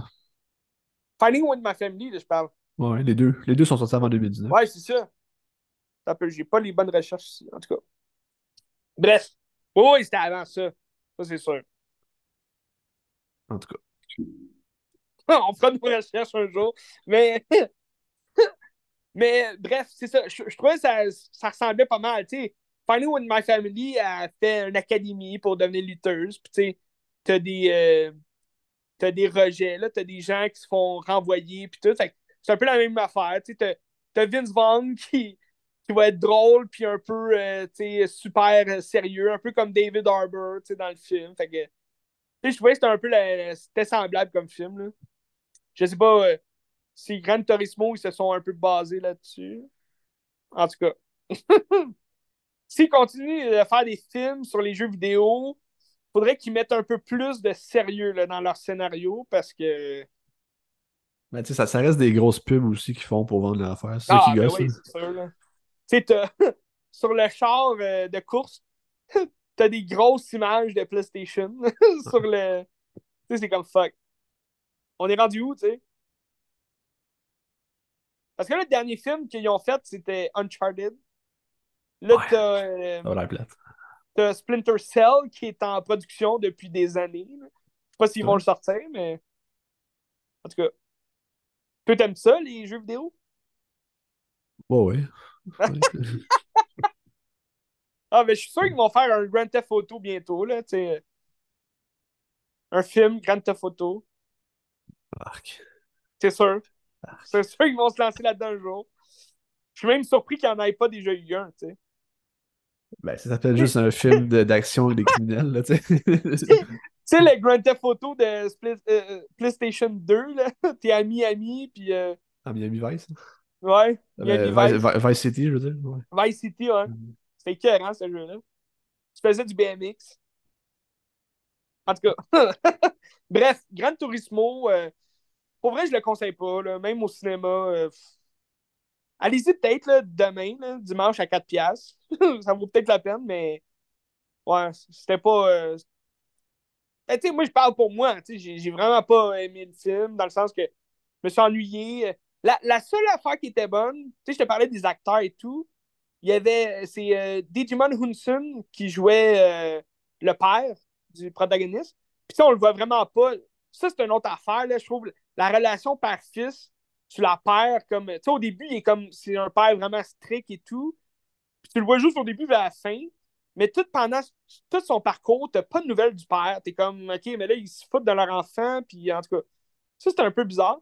Mais Digimon Hunsun, c'était une belle figure de père. tu sais, Il, il jouait bien. Tu sais, C'est lui qui joue dans le Diamant de sang. euh, Ouais, ouais, ouais, ok. ça dit quelque chose, hein? Ouais. Mais tu sais, c'est un bon acteur. Tu sais, moi, première fois que j'ai vu cet acteur-là, tu sais, c'est dans quoi? Non. Never Back Down. Ça, c'est chacun son combat. T'as jamais vu ce film-là? Je pense pas. Christy Benz. C'est quoi? Inculte! Non, c'est pas vrai. Non, mais c'est c'est un film. euh, c'est un peu un mélange de, de, de Rocky, puis. euh, ben, c'est ça, un mélange de Rocky, mais plus moderne. Ils font euh, comme de la UFC, mais c'est un peu comme un fight club aussi, là. C'est des jeunes qui se battent, là. Genre des, des- du combat extrême, mais comme dans, dans l'autre bord de leur école. Puis c'est un film de genre de.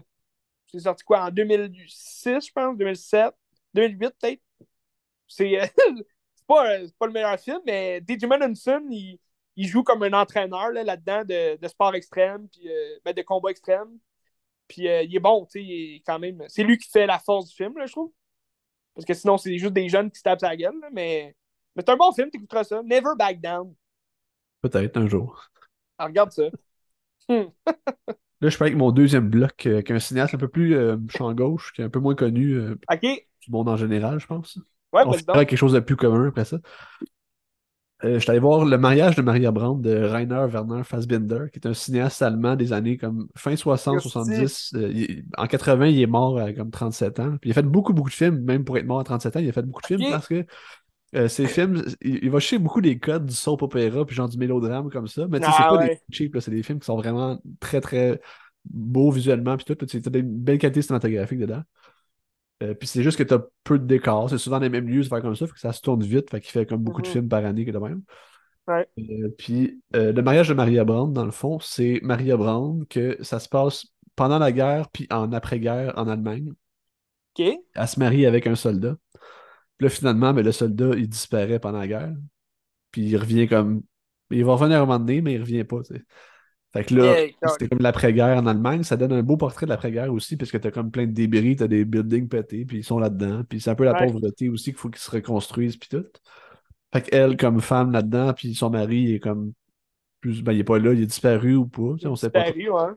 Euh, ben, faut qu'elle vive, faut qu'elle vive sa vie de, de femme, puis il faut qu'elle faut qu'elle s'arrange, tu sais. Fait qu'elle va comme profiter de sa sexualité un peu pour comme euh, faire de l'argent, puis euh, essayer d'avancer dans la société, tu. Puis en même temps, vu que c'est l'après-guerre en Allemagne, ben t'as l'occupation euh, américaine en, en Allemagne de l'Ouest, où est-ce que ça se Mhm. passe. Fait que là, elle va s'acoquiner avec un, un monsieur américain, tu sais. Puis là, un moment donné, ils sont en train de, de coucher ensemble. Puis là, le mari il revient. tu. Fait que là, ça avait tout chamboulé sa relation, ça avait tout chamboulé sa vie. Et tabarouette, OK. Fait que là, il se passe quelque chose qui fait que là, ça va changer le- la relation du couple aussi. Mais qu'elle, elle va toujours être là pour son mari, puis son mari, c'est l'affaire le plus important pour elle, puis tout. tu sais. Ouais, ouais. Euh, dans le fond, euh, plus que ça avance, aussi plus qu'elle, euh, elle profite genre de son, sa sexualité un peu, ou elle profite de comme son statut pour avancer dans la société. Puis tu vois qu'à travers ça, tu as comme euh, ben, le capitalisme qui commence à gangréner la société, puis commence à s'installer, puis elle, elle commence à faire de l'argent aussi, puis elle a comme un rôle important dans la société euh, se- selon ce qu'elle est. Puis euh, à travers ça, ça va comme questionner aussi le fait que tu sais, c'est une femme qui s'épanouit, c'est comme un, un peu une fé- féministe, puis c'est important, mais est-ce que Mhm. est-ce qu'elle est vraiment épanouie, puis est-ce qu'elle est vraiment libre, ou c'est comme le, le, le, le- le pat- le- Patriarcat. le patriarcat qui va comme l'utiliser à ses fins, puis au final, mais elle, elle s'épanouit, mais comme elle n'est pas nécessairement libre parce qu'elle est encore comme sous le contrôle de quand même, c'est quand même la marionnette. Là, ouais. Ça vient questionner ça à la fin un peu, puis c'est pété. Moi, je, je trouve ça très drôle. C'est un film qui dure deux heures. C'était pas si, ça. C'est une comédie ou? C'est une comédie dramatique. OK. C'est pas drame, c'est pas comme un mélodrame, mais c'est- en même temps, Ouais. c'est vraiment drôle. C'est, Comme ironique un peu, genre de. Ben, tu sais, mettons, on parle de David Lynch, là, où est-ce que c'est comme des. Mettons Twin Peaks, je sais pas si t'as vu Twin Peaks, là, ou. Euh, j'ai pas tout vu, non. J'ai pas. euh, Mais tu sais, c'est comme un genre de, de soap aussi, mais c'est comme un deuxième niveau que c'est drôle, puis il joue avec les codes. C'est un peu semblable à ça aussi, là. OK. Ben, c'est drôle, puis tu sais, les couleurs sont pétées un peu aussi. Ouais. C'est Ben, tu vois, ça. c'est. Ben, là, c'est sûr, ça n'a rien à voir, là, la deuxième partie de ton histoire, mais quand tu as commencé à raconter le film, euh, le synopsis, je je trouvais que ça ressemblait exactement à Pearl. Ben, un, un petit peu. son mari est parti à la guerre, puis là, elle, elle, s'ennuie, elle sait pas trop quoi faire. Tu sais, dans le sens que la, la fille qui veut, comme, se prouver elle-même qu'elle peut faire de quoi de sa vie, puis, euh, tu sais, le Pearl, on sait pas qu'est-ce qui arrive quand son mari revient, mais euh, on l'a su dans X, là, mais. Ben, tu sais, effectivement, un petit peu, sauf que, tu sais, c'est pas le... On n'est pas dans le, le genre de, de- de- de Non, fucking l'horreur intense de peur. On n'est pas là. Ouais. Mais oui, mais un peu. tu sais. Puis, euh, c'est ça. Mais ça, c'est un film de 79. Puis, euh, ben, je me tant qu'à regarder un, je vais en regarder deux. J'ai regardé Ouais. euh, Mother, Coasters Goes to Heaven de 75, je pense, 77, 75, je ne me rappelle plus. Euh, Fait qu'il a été fait avant? il était fait avant. Ouais. Euh, puis dans le fond, l'histoire, c'est euh, une femme dans une famille moyenne, puis ils ont, elle a un mari qui travaille à l'usine. Puis là, le film commence que le mari, il a comme sauté un plomb, puis euh, il a tué le fils du boss, puis il s'est tué. Mais tu vois pas ça, c'est juste, il annonce ça à la femme. tu sais, puis Ok, là, ok, ok, elle est ouais. comme là, puis là, la famille vit avec les répercussions de ça. Puis après ça, c'est comme toutes les parties prenant alentour de la famille qui essaient d'utiliser ça à leur manière pour dépeindre un peu le, le père d'une mauvaise façon ou d'une bonne façon pour gagner avantage là-dessus. Que dans le fond, t'as comme tous les médias qui veulent faire du cash, puis le sensationnalisme, qui disent hey, c'est un monstre, puis c'est un père qui battait ses enfants, parce qu'ils reprennent juste certaines parties de, de, de- de ce que la famille disait pour l'avantager à leur manière pour comme vendre des, ouais, des ouais. affaires. Quand c'était pas vrai, tu sais, c'était un bon père, puis tout, là, selon ce qu'il Mhm. disait.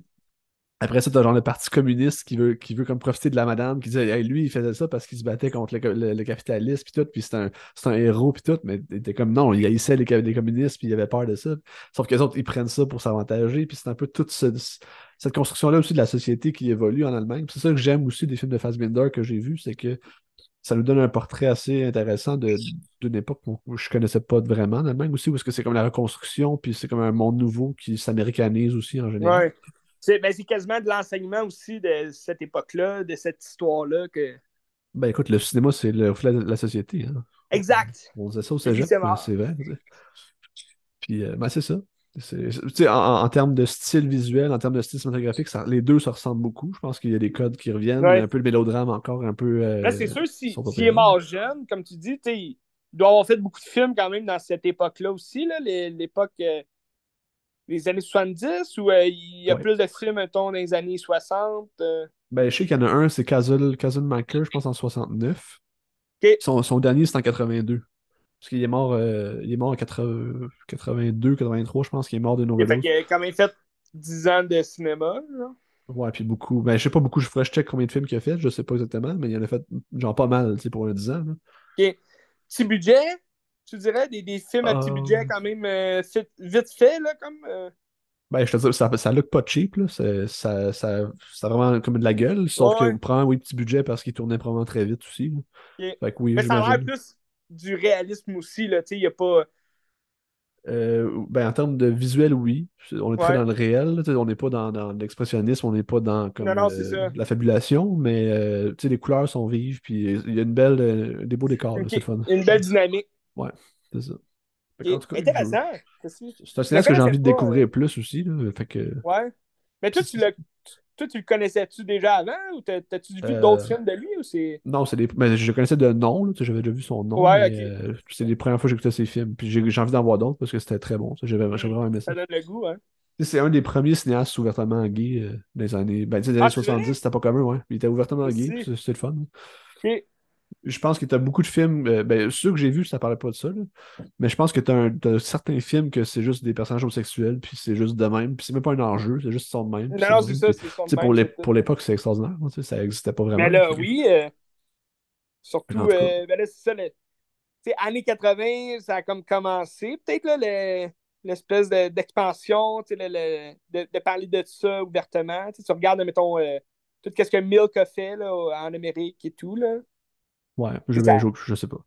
Je sais pas non plus. Là. J'ai pas, pas. j'ai, j'ai pas fait, j'ai pas étudié ça, mais selon les films tu sais, qu'on voit, puis toute la- la kit, selon l'histoire, c'est plus proche des années 80. Là. Tu sais, les hippies- à la fin des hippies, peut-être Ouais. là, que ça commençait, mais. Ben, durant les hippies, hein, il se passait tout plein d'affaires. J'étais pas là. Mais on aurait peut-être pu être là, Ben. Peut-être. Peut-être. En tout cas, euh, Fassbinder, euh, découvrez ça. c'est- Ouais, c'est- qu'il y, il y en a certains sur, sur YouTube que vous, Redis donc son nom complet, voir. Rainer Werner Fassbinder. Sick de nom. Dur à prononcer quand même. Ben écoute, pense à Michael Fassbender, puis euh, change, Ouais. change de prénom. là. C'est-tu son père? C'est-tu son. Non, euh, non, ils n'ont pas de lien. C'est pas pareil. C'est c'est Fa- Fassbender, puis l'autre, c'est Fassbinder. Ouais, c'est ça, j'ai vu. T'as un Z aussi, là, Fez. Fez Non, non, c'est 2S. Ah, ok. Ok. Écoutez, checkez ça, c'est intéressant. Surtout pour le portrait Oui. de l'Allemagne, je trouve ça pertinent. Ah, ben oui, ben, j'imagine. En parlant d'Allemagne, tu veux-tu que j'aille avec mon prochain film? C'est un film allemand. pas du tout. pas du tout, mais c'est un film, euh, il y, a- il y a quand même une, une espèce de vibe, plus film, euh, on dirait, étranger, là. Mais c'est un, c'est un film, euh, c'est un film, euh, ben, je pense qu'il y a, il y a quand même, c'est américain, mais je pense qu'il a quand même été euh, tourné euh, ailleurs, là, comme euh, en Belgique et tout. C'est un film belge le plus, euh, Ok. ou anglais. C'est I Kill Giant.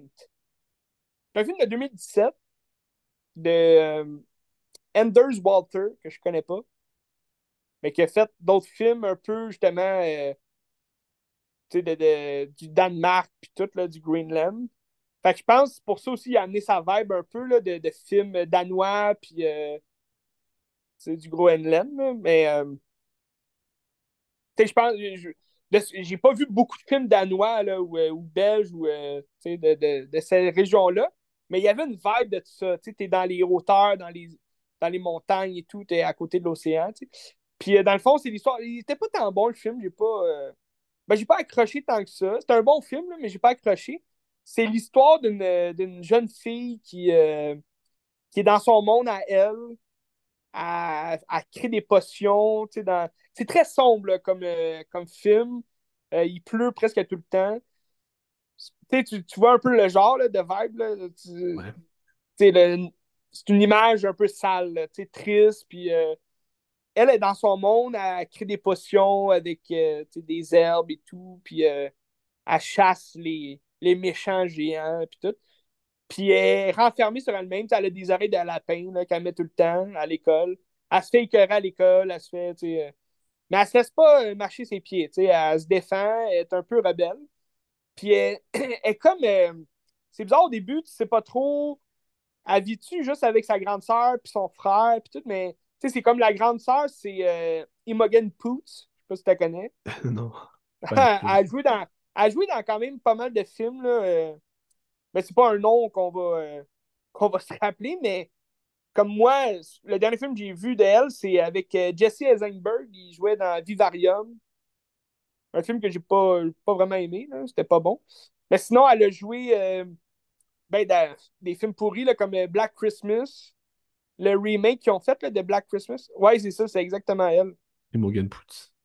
Black Christmas, le remake qu'ils ont fait, c'était nul à chier. Ah, elle joue dans 28 semaines plus tard. Oui, elle jouait la jeune, oui, c'est vrai, c'était la jeune. Mais elle a joué dans le remake aussi, Fright Night, euh, avec euh, Colin Firth. Sinon, euh, ben c'est ça. Elle joue dans pas mal de films. Moi, je l'ai connue plus dans Need for Speed. On parlait de films là, sur les jeux vidéo. Need for Speed, c'en était un autre qui était, qui pas tant bon, mais que, tu sais, j'ai eu plus de fun à regarder Need for Speed que Gran Turismo. Il y avait plus de vibe un peu à la Fast and Furious aussi, là, dans Need for Speed. Mais c'est ça, c'était pas écœurant non plus.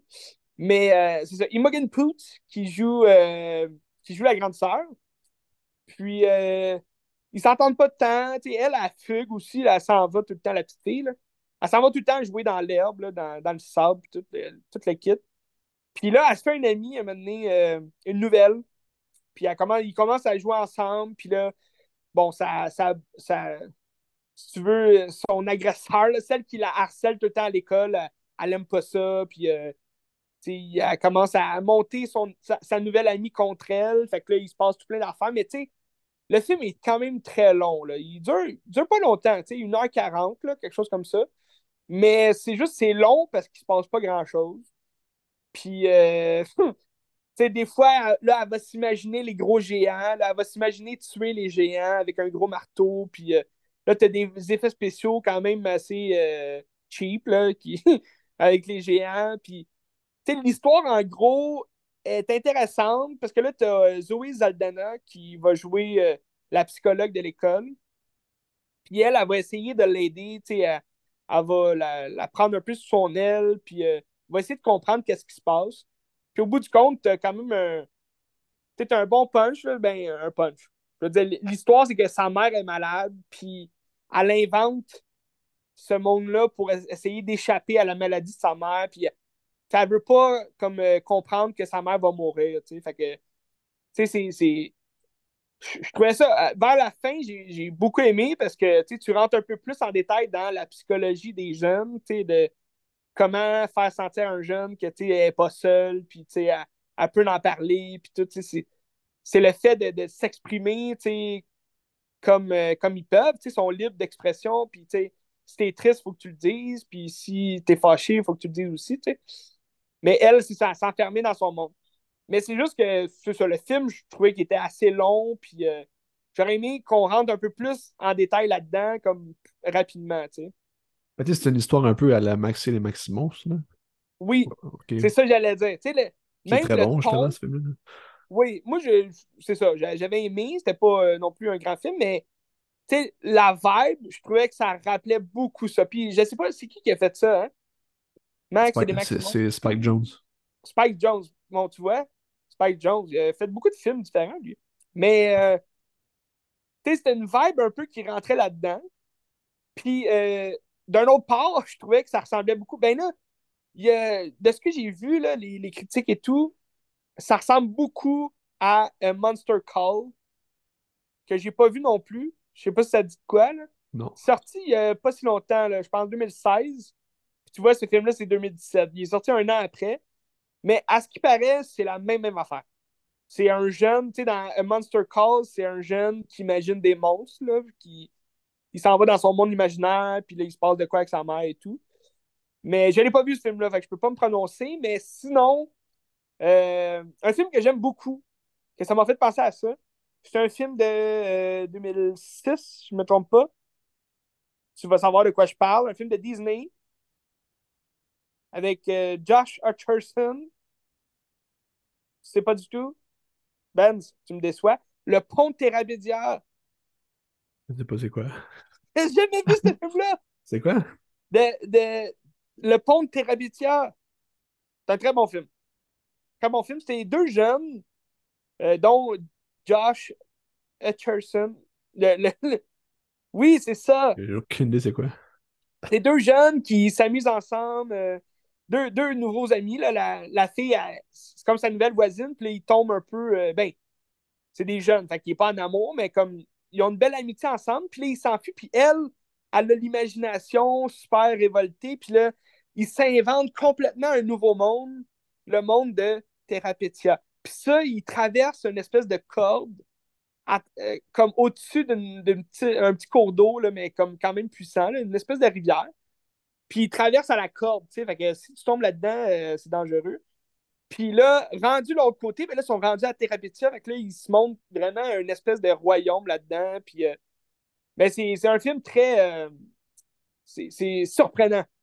Rendu à la fin, ça te surprend. tu sais, c'est un film. Tu sais, c'est sorti dans les mêmes années que Narnia. Fait que, tu sais, on voyait quand même des similitudes avec ça.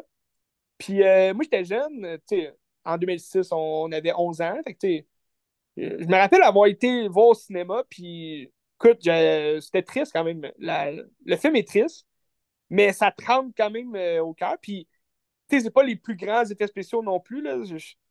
on, compare un peu à Narnia pour l'histoire, mais les effets spéciaux, c'était pas grandiose. Ils ont, ils ont, mis moins d'argent là-dedans, mais pour l'histoire, c'est vraiment un bon film. Si vous avez jamais vu ça, Disney, Le Pont de Therapetia, très bon film familial. Puis euh, je trouve le message va aller porter bien. C'est un autre. C'est un autre film qui parle de la mort, mais c'est une belle façon de parler de la mort, je trouve, aux enfants puis aux plus jeunes.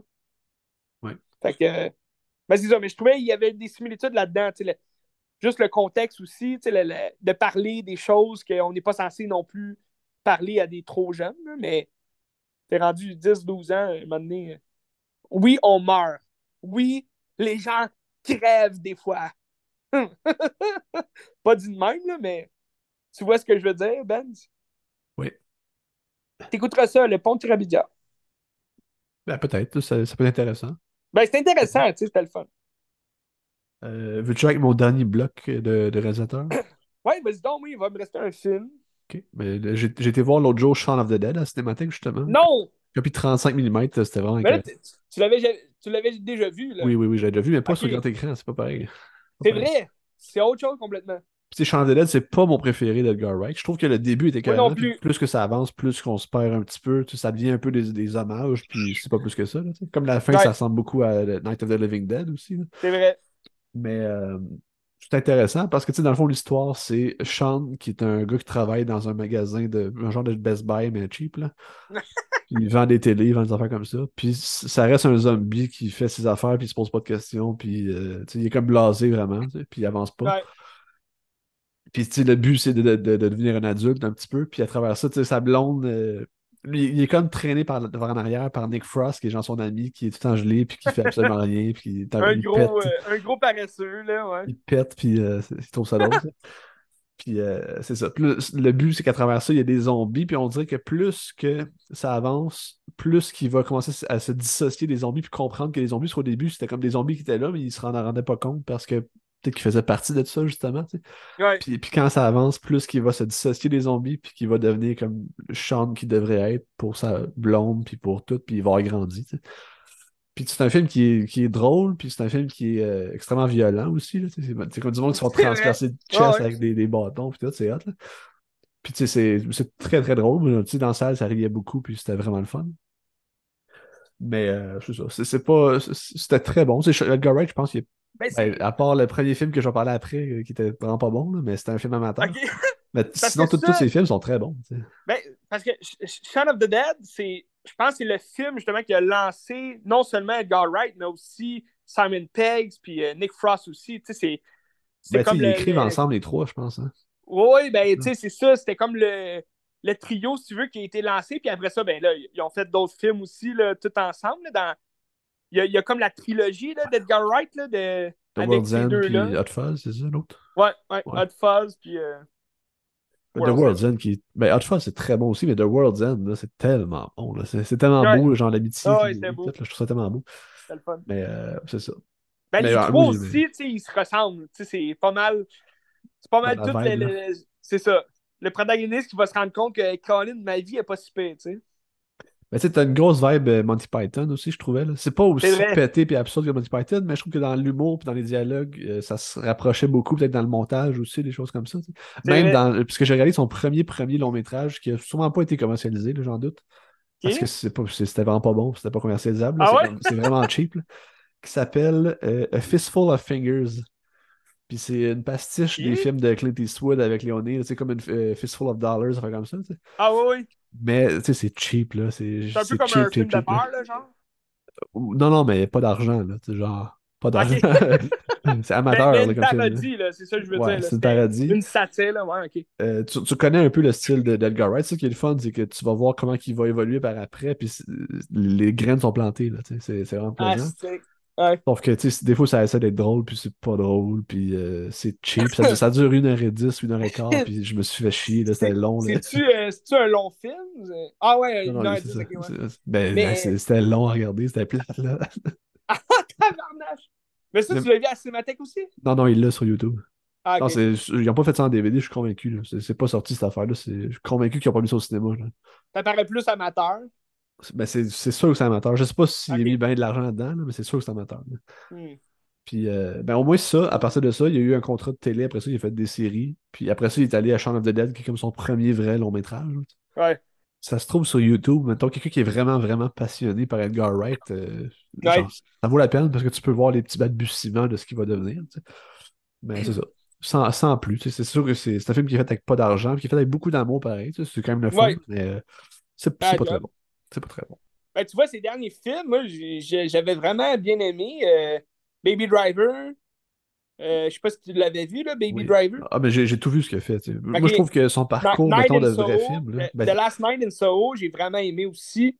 Il allait rechercher un peu plus son style, justement, horreur, mais c'était un style plus sérieux, je trouve, que Oui, oui, oui. qu'on était habitué de le voir. Fait que je trouvais qu'il allait ailleurs là-dedans. Je sais pas à quel point ça a été bien reçu, le film, je pense. Il y a eu des bonnes, des bonnes euh, critiques quand même. Mais est-ce qu'il va continuer dans cette lignée-là ou bien il va revenir à, à son style un peu plus farfelu, un peu plus euh, drôle, tu sais, comique? Ben, j'ai l'impression que c'est plus la gang qui font des films, puis après ça, quand il est tout seul, il va peut-être faire des films plus à lui-même, Ouais. Parce que, Parce que c'est- Baby Driver avait aussi. Tu sais, Baby Driver avait une touche plus euh, excentrique, là, tu sais, plus le rock, rock and roll, comédie musicale presque. Mais ça restait du sérieux aussi, tu sais, c'était de l'action, puis c'était comme. euh, c'est violent aussi, tu sais. Sais, ouais, c'est. Ben, tu sais, moi, je trouve que son parcours est quasiment sans faute. Ils sont pas tous excellents, ces films, ils sont tous très bons, je trouve. Ouais, euh, c'est ça. À part peut-être le film que tu parles, son premier film, Ouais, là, non, mais c'est ça. c'est sûr, c'était euh, pour lancer sa carrière aussi, c'est normal, tu sais, aussi le. Il le était jeune, là. Je je sais pas, il y a quel euh, âge, mais il devait avoir comme début vingtaine qu'il a fait ça. Là. Bon. Même, même pas, peut-être 20 ans, là, quelque chose comme ça. Un Ouais. gros long métrage d'une heure et quart avec pas d'argent, quelque peut-être. là. chose, hein. Quand même, tu sais, faut le faire pareil. Même si c'est pas bon, il l'a fait. C'est ça. On lui donne ça, tu sais. Ouais. Edgar Wright. Edgar Je sais Wright. pas, il c'est quoi son prochain film? Je sais qu'il. Ça fait longtemps, en tout cas, il parle d'une suite à Baby Driver, Ouais. mais je pense pas que ça va voir le jour, là. Écoute, on va aller voir s'il y a des projets en cours. J'imagine que oui, parce que. Parce que. Mais il y a le fun à suivre sur Instagram, Edgar Wright, il met plein d'affaires. Oui. Il paraîtrait qu'il y a un compte Letterboxd aussi, mais qu'il il est pas connu. Ah, Il y a plein de gens comme ça. Tu sais, Margot Robbie en avait un, puis finalement, ils ont comme sorti son nom, fait qu'elle a dû le changer ou le supprimer parce hey, que Colin. sinon ça fout la merde, mais c'est dommage. Ouais, ben, c'est. Tu sais, ça va un peu dans la lignée d'Hollywood, dans le sens que. Oui, c'est un, un monde libre, tu sais, tu peux t'exprimer sur ce que tu veux, mais. Sais, un acteur, admettons, qui joue dans un film qu'il aime pas, tu sais, ça, ça c'est pas la meilleure chose, là, tu sais. Ben, il y a ça, puis tu sais aussi que tu peux bâcher sur le film de quelqu'un d'autre, puis après ça, tu travailles Ben oui. c'est comme bizarre un peu. là. Ben, ça, ça devrait pas être de même parce que t'as le droit de pas aimer ce que t'aimes pas, là, mais tu sais, c'est plate. là. Ah, c'est clair. Mais en tout cas, il y, a, il y a deux projets en, comme pré-production en ce moment, mais il n'y a rien de concret, je pense. OK, bon, on attendra. Ouais. Mais si vous voulez un, voir un- le- son film le plus récent, The Last Night in Soho, euh, c'était très bon, moi j'ai bien aimé. Mais c'est quel son meilleur film, à ton avis? Ben écoute, euh, moi j'ai bien, bien aimé Hot Fuzz. Euh, je te dirais, ben, je te dirais Last Night in Soho, c'est un, un style qui vient un peu plus connecter avec moi, tu sais, ce que j'aime. C'est plus horreur, suspense. J'avais beaucoup aimé Baby Driver, mais c'était pas, euh, tu sais, je suis pas un grand fan justement de, de comédie musicale. Fait que, tu sais, que, ce film-là planche beaucoup sur la musique. En même temps, Last Night in Soho aussi va avoir un- beaucoup de liens avec la musique. Ben, Ben, je pense je que chacun de ces films aussi a beaucoup de la. La musique Ouais. est intégrée dans le film tout le temps, là, je trouve. là. Ouais, toujours. Mais tu sais, c'est ça. Fait que je pense. Ça serait dur à dire, mais je, je dirais Last Night in Soho, pour elle, c'était c'est un projet que j'ai beaucoup aimé euh, de, de sa filmographie. Là. Ben, Je vois vois-tu, qu'il allait mon, complètement ailleurs aussi. mon préféré pour moi, c'est euh, Scott Pilgrim. Sans aucun doute. Ah oui? Sans aucun doute. Ça, puis Ben, World's End, c'était les deuxièmes, là, mais euh, Scott Ouais. Pilgrim, c'est Ben, extraordinaire. tu vois, Scott Pilgrim, il allait complètement ailleurs aussi. Il restait quand même dans son ton plus euh, fantastique, humoriste un peu, mais, mais c'est vrai que c'était très bon ça aussi. euh. Mais, mais vois-tu, encore là, Scott Pilgrim, je pense que Simon Pegg et Nick Frost sont pas là. Ils n'ont pas écrit. Non, ben, je sais pas s'ils ont scénarisé, mais en tout cas, ils sont pas dans le film. Ah, je, pourrais il, y a, pas il y a- il y dire. a ça aussi qui, qui sépare de, de sa trilogie, qui vient comme Ouais. faire ses films à part entière. Mais, mais je pense que ce qui rend vraiment Scott Pilgrim unique, c'est aussi le style comic book tu sais, qu'il a intégré.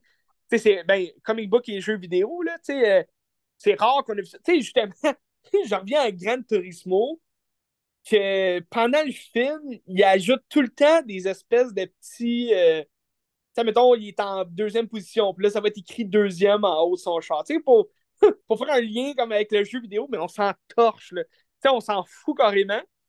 Fait que là, tu regardes Scott Pilgrim par rapport à ça, tu sais, puis c'est tellement meilleur comment il a fait Scott Pilgrim, rappeler les jeux vidéo, rappeler, tu sais, le comic book, puis euh, juste comment c'est monté, comment que c'est... Tu sais, c'est sûr ça se prend peut-être moins au sérieux aussi là, que Gran Turismo, là, mais...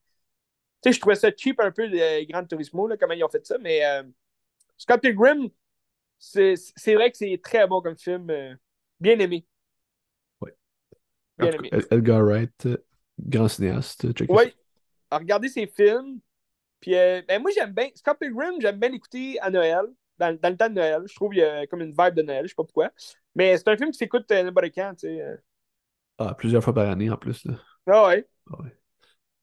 C'est ben, c'est un film qui est toujours bon à, regarder. Tu sais, il n'y a comme aucune longueur, c'est une aventure, tu sais, palpitante. C'est juste le fun, tu sais, c'est juste du fun en, en canne, quasiment. Oh, ouais. Fun en canne, c'est tout. Fun en canne. tu j'aille avec mon prochain film, mon dernier film en fait, que c'est, ça aurait pu être du fun en canne, mais c'est. C'était le fun, mais sans plus. Là. Je te parle de Transformer Rise of the Beast que j'ai regardé. c'est gratuit sur euh, Club Lico si jamais vous avez Lico. Là. Euh, parce que je ne sais pas ben. si. Euh, ben, c'est ça. Moi, je ne l'avais pas vu au cinéma. Parce que je me disais, bon, un nouveau Transformer. Si t'en as vu un Transformer, tu les as tous vus, là, tu sais, c'est. c'est redondant, ça aussi, là, on va se le dire. Mais euh, bon, je suis quand même un fan de Transformer. Tu sais, mettons le premier de Michael Bay, là. Ouais. Dans mes souvenirs, moi, j'ai eu du. Ça, ça fait longtemps, mais j'ai eu du fun. Ah C'était bien, tu sais, il me semble. Ah oui, tout à fait. Tout à fait. Moi, ben, pour vrai, moi, la trilogie de Michael Bay, je l'adore. Tu sais, les trois premiers films, là, avec Shia LaBeouf. Premièrement, j'adore Shia LaBeouf. Fait qui joue dans ces films-là, j'adorais ça. Puis le premier, comme tu dis, 2007, tu te tracasses pas la tête avec les effets spéciaux qui sont pas parfaits. Même encore aujourd'hui, je pense, sont super beaux pour l'époque, puis comment c'était fait. L'histoire est super clean, euh, ça s'écoute vraiment bien, tu sais. Euh, mais bon, c'est ça, ils ont changé quand même pas mal d'affaires des Transformers euh, des années 80. Mais c'est ça, c'est qu'à travers les films, tu sais, t'as le deuxième que c'est. Il, était moins bien reçu que le premier parce que il a rajouté beaucoup d'humour euh, vraiment poche, là. C'est même pas drôle, là, mais ça reste quand même des aventures, le fun, puis des combats, puis c'est sûr que ça revient tout le temps au même, le, le dialogue qui est vraiment dégueulasse, là, des Transformers, là, c'est « Ah, oh, Megatron, je vais t'éclater la gueule », tu sais, ça veut rien dire. Mais tu sais, c'est des gros blockbusters. Quand on parle de blockbusters, c'est que on veut pas voir le film pour le, le, le, scénario ni le dialogue. C'est juste pour avoir du fun. On met son cerveau à off, puis on fait juste profiter du moment, avoir le fun. Mais rendu. Euh, c'est lequel euh, Lui qui est côté 7, c'est avec Merlin, c'est lequel, ça là Ça, ça c'est le 5. Mais c'est ça, tu sais, rendu. Parce que là, ils ont fait le 3 qui en 2011. Euh, sans Megan Fox. Megan Fox, c'est la blonde de Shia LaBeouf dans le, premier puis le deuxième. Là, dans le troisième, ils ont été chercher la mannequin qui est euh, la femme de Jason Statham, Rosie Huntington. Je sais pas si elle a fait d'autres films, mais en tout cas, elle joue là-dedans. Mais tu sais, Michael Bay, il met tout le temps une fille, genre, euh, tu protagoniste pour, sais, une fille sexy, tu sais. Euh, je sais pas pourquoi il fait ça, tu sais, sûrement pour aller. Mais tu sais, c'est clair que la fille, elle court pas en talon, là, dans la vraie vie, là. Mais dans ces films-là, elle va courir en talon. Puis, euh, fait que c'est ça. Tu sais, là, ils vont chercher une nouvelle. Fait que le troisième, je pense, avait été décevant pour ça. Mais tu t'as quand même Shia LaBeouf, puis l'histoire se tient. C'est la suite des autres. Fait que ça se tient quand même. C'est juste que là, rendu au 4. OK, le 4 qui est sorti en 2014. Là, il change d'acteur. C'est rendu Mark Wahlberg. Déjà là, pas un grand acteur. Puis euh, là, l'histoire, tu sais, le film est terriblement long, là, un bon deux heures et demie. Là. Mais genre, euh, c'est juste du papa tout le long, puis l'histoire se tient pas, c'est vraiment merdique comme film, c'est pas bon. Puis euh, t'as, après ça, le cinquième, celui que tu parles, c'est, je me rappelle même pas du titre exact, là, c'est le, genre le chevalier ou je sais pas quoi, là. C'est une histoire basée sur Arthur, le roi Arthur. C'est un peu bizarre. Puis il est encore pire que le 4. Là. il est encore moins bon. Le côté 7. Là. 7, c'est minable, ça veut dire. Mais ben oui, mais c'est minable comme film. Même le 4, euh, je sais pas si c'est. C'est côté combien le 4, là? Age of Extinction, mais. C'est. Ben, je sais pas, mais c'est. Ces deux films-là, ça a vraiment creuser la tombe de Michael Bay. parce que Michael Bay, je sais pas pourquoi il faisait ces films-là, mais, mais ça, ça, ça, ça, arrivait à rien, tu sais. Puis même, tu sais, là, dans le 4, Michael Burke qui joue un père, il paraît jamais comme un père, mais sa fille a comme 18 ans, là, tu sais, ça fit pas. Puis dans le 5, que là, sa fille est plus là, mais là, lui, il se bat avec les Autobots, puis tout le. Parce que, tu sais, les Transformers, t'as les Autobots contre les Decepticons, là. Puis t'as tout le temps Optimus Prime contre Megatron. Puis il revient tout le temps, ce stick-là. il veut jamais mourir. Tout le temps les mêmes combats, les mêmes affaires, les mêmes scénarios qu'ils disent. Fait que euh, c'est ça. Fait que là, on pensait la série morte. Parce qu'à la fin, ah oui, c'est ça, c'est euh, The Last Night. C'est le dernier chevalier, je pense. Transformer, là, 5. Parce qu'à la fin du 5, t'as comme un, as un preview, là, genre à la fin du générique. Comme si. Euh, comme s'il allait en avoir un 6, là. il, se préparait déjà pour un 6. Fait que là, les gens attendaient ça. Finalement, le 6 n'est jamais sorti. Ils ont, euh, ils ont fait euh, Bumblebee à la place. Bumblebee, qui était censé relancer une toute nouvelle euh, trilogie, si tu veux, des Transformers. J'ai quand même bien apprécié. Bumblebee, il allait rechercher un peu plus l'animation, ben, l'animation, plus le, looking des années 80. Là. Tu vois pas tant Optimus Prime dans le film, parce que c'est l'histoire de Bumblebee. Fait que ça se passe dans les années 80. T'as, euh, j'ai oublié son nom, Hailey euh, Stenfield, qui joue euh, justement la protagoniste. Donc là, déjà là, tu t'as pas Michael Bay. Je pense qu'il était peut-être producteur, mais Michael Bay a rien à voir dans ce film-là. Fait que tu as vraiment un nouveau souffle à, la, à, la, à la franchise. Fait que Bumblebee, j'ai vraiment aimé. Ça, c'est ça. Il, est sorti en 2018, je pense, ce film-là. Fait que. Puis, tu sais, c'est ça. C'est une protagoniste femme euh, qui a un peu plus de liens. On n'aura pas autant de, de liens d'attachement entre Chia LaBeouf et Bumblebee, mais on va quand même avoir un bon lien. Puis, euh, bon, ça se veut être une, la franchise qui est relancée, mais ça, vu que ça se passe dans les années 80, ça peut facilement avoir un lien avec les films. Il y a comme plus vraiment de ligne de temps du, des films. Fait que, mais tu vois quand même Optimus Prime un peu, puis là, ça finit comme quoi il y aurait des suites. Mais là, il n'y a jamais eu de suite de Bumblebee. Il nous arrive avec une grande surprise, il y a genre deux ans, qui annonce qu'ils sont en train de faire un Transformer Beast. Puis les Beasts, moi, c'est, ben, je sais pas si tu t'en rappelles, là, mais moi, c'est mes Transformers que je regardais, genre animés, tu sais, pas ceux des années 80, mais ceux des années 90. c'est sûr que si tu vas voir sur euh, YouTube, là, tu tapes euh, Transformer Beast, là, il, y a, sûrement un autre nom, là, mais si tu vas voir l'animation, c'est dégueulasse. C'est une animation. Euh, c'est un cartoon, mais genre, l'animation est vraiment dégueu. Là, je ne sais même pas comment dire à quoi ça ressemble, mais bref, c'est des animaux qui se transforment en Transformers. C'est des Transformers, dans le fond, qui se transforment en animaux. Puis le, le Prime, c'est un gorille.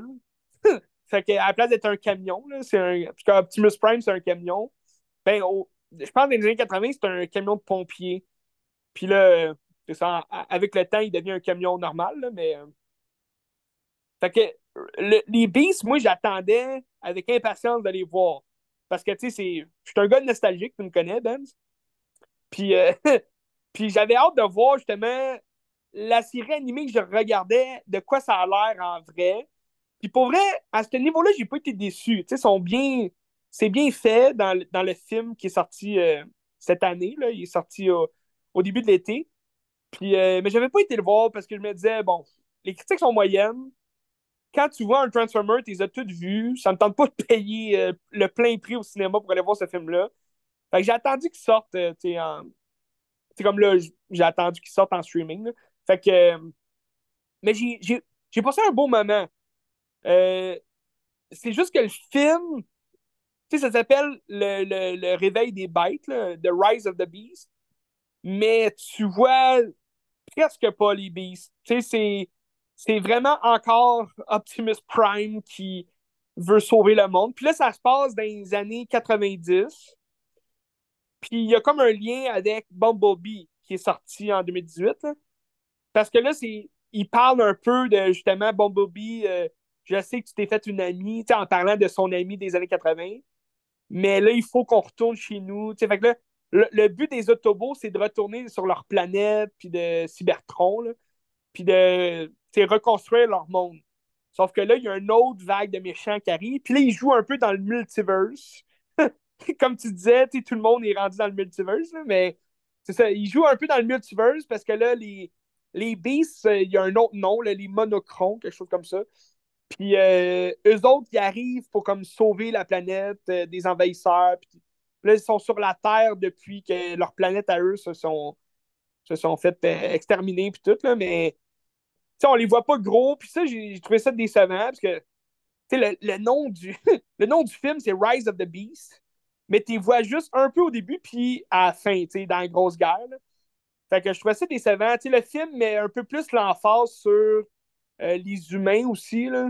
C'est l'histoire euh, d'un jeune. Euh, c'est un ancien militaire, puis là, il, se trouve pas de job, puis là, son petit frère, il est malade, fait que il veut de l'argent, puis tout, puis c'est long. Là. Avant, que l'histoire parte, c'est vraiment long. Puis là, il va tomber par hasard sur un nouveau Transformer qu'on n'a jamais vu, Mirage, que lui, il va il va comme l'engager pour euh, voler euh, une clé secrète qui va les ramener, tous les autobots, dans leur monde.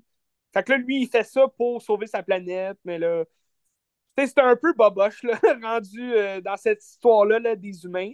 Ça, j'ai moins apprécié. Là, mettait plus l'emphase sur justement les relations humaines. Mais tu sais, le film s'appelle Transformer. On peut-tu juste voir des Transformers se transformer puis se battre? C'est ça ma question, Ben. On peut-tu juste avoir du fun?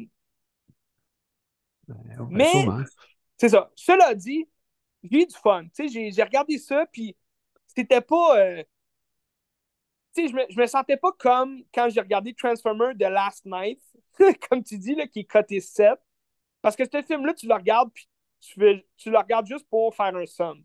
Parce que tu t'endors tellement que c'est plate. Là, tu, tu vois même pas qu'est-ce qui se passe tellement qu'il y a plein de CGI qui se tuent, puis toutes les kits. Là.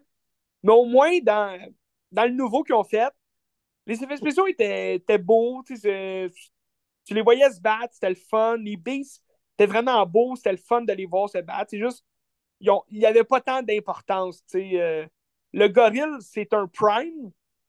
Je pense qu'il s'appelle euh, Gorilla Prime. Mais c'est censé être le chef de sa tribu, mais c'est encore Optimus Prime qui prenait le lead. Fait je sais pas qu'est-ce qu'ils vont faire avec la suite, parce que là, ils annoncent une suite là, à la fin du film. Mais ils annoncent, ok, je t'annonce ça en primaire, je, ne dirais pas spoiler, mais ils annoncent un crossover entre. Ben, avec deux... Godzilla, c'est ça? Non. Non, non. C'est un crossover entre deux, euh, deux jeux, là, euh, deux jouets pour enfants mais comme euh, de, de, Hasbro, là, parce que Transformers, c'est des, des, jouets de Hasbro. Fait que là, en tout cas, je te, je te, laisse ça de même. Essaye de trouver par toi-même. Puis pour nos auditeurs, essayer de trouver. Ça, ça, peut être intéressant. je ne l'avais pas vu venir, mais ça peut être intéressant. C'est deux, euh, deux jouets là, pour enfants de Hasbro. Puis là, il annonce un crossover. Est-ce que ça va se faire? Je ne sais pas les critiques n'ont pas été fameuses là, pour euh, Rise of the Beast. Je pense que ça a floppé aussi au box-office. Ouais. A beaucoup. Ben, c'est ça. En même temps, c'est sorti. Ah ben non, il n'y avait plus de COVID. Je ça. c'est sorti pendant Mission Impossible, puis pendant Oppenheimer, Barbie aussi. Là, ah ben oui, ben c'est ça. c'est... Mais c'est parce que les gens. Tu sais, là, on peut vraiment parler d'un essoufflement. Là, parce que c'est du pareil au même. Dans le sens que comme je te disais, on voit un Transformer, après ça, c'est des robots géants qui se battent. Je veux dire, ça revient au même. Qu'est-ce que tu veux faire de plus? Là, c'est peut-être pour ça qu'ils ont voulu aller chercher le côté plus humain. Euh, mais c'est parce que là, tu vas voir ce film-là pour voir les beasts, puis tu vois à 10 secondes. C'est comme, voyons, qu'est-ce qu'on fait? Dans quel monde on vit? sais? En tout cas, c'est ça. C'est un film sympathique. J'ai aimé ça. J'ai eu du plaisir. Tout ce que j'avais à dire. fait que là, tu continues sur ta lancée de David Lynch là, pour la, le prochain pod. Ben, tu vas voir des films à cinémathèque de David Lynch. Je vais écouter Inland Empire aussi. Puis euh, j'ai deux films que je voulais regarder aussi si j'ai le temps. Euh, j'ai été chercher à la bibliothèque Tard de Todd Field avec Kate Blanchett là, aux Oscars. Ça m'intéresse. Mm-hmm. Puis il y a le film de James Gray qui est sorti sur Crave cette semaine, Armageddon Time, qui paraît que c'est très très très oh, bon. Oui. Oh oui, Je vais peut-être regarder ça. Sorti sur Netflix? Non, sur Crave. Ah, Crave, ok. Intéressant. J'adore euh, James Gray. J'adore James Gray. Il paraît que c'est très très bon. Euh, Armageddon Time, il paraît que c'est très très bon. Fait que ouais, j'ai hâte de voir. J'ai entendu aussi. Moi, j'avais adoré euh, We Home the Night. Avec Je l'ai trouvé l'autre jour. Ah, j'ai, ben, je t'ai pas montré ça, mais j'ai trouvé une belle brochette de film. C'était carré. Ah, c'est vrai? Ah ouais, Que c'est, ben, tu pourrais quasiment faire un, un double James Gray. Là. vrai. Ou peut-être la semaine prochaine, on verra. bon, mais- mais c'était long. tu sais. Ad Mais- Astra, euh, Moi, le seul que j'ai vu de James Gray, c'était Two Lovers, puis j'ai trouvé ça extraordinaire. Avec Joaquin Ah oui. Phoenix, là, extraordinaire. Ah ouais, c'est ce que tu m'avais dit, ouais. Mais sinon, j'avais regardé euh, Little Odessa. là. Son premier. Ouais, c'était bon, mais tu sais, c'était. ça paraissait que c'était un peu un premier film, là. Tu sais, c'était boboche. Mais, tu sais, Tim Roth, toujours bon. Un jeune Edward Furlong.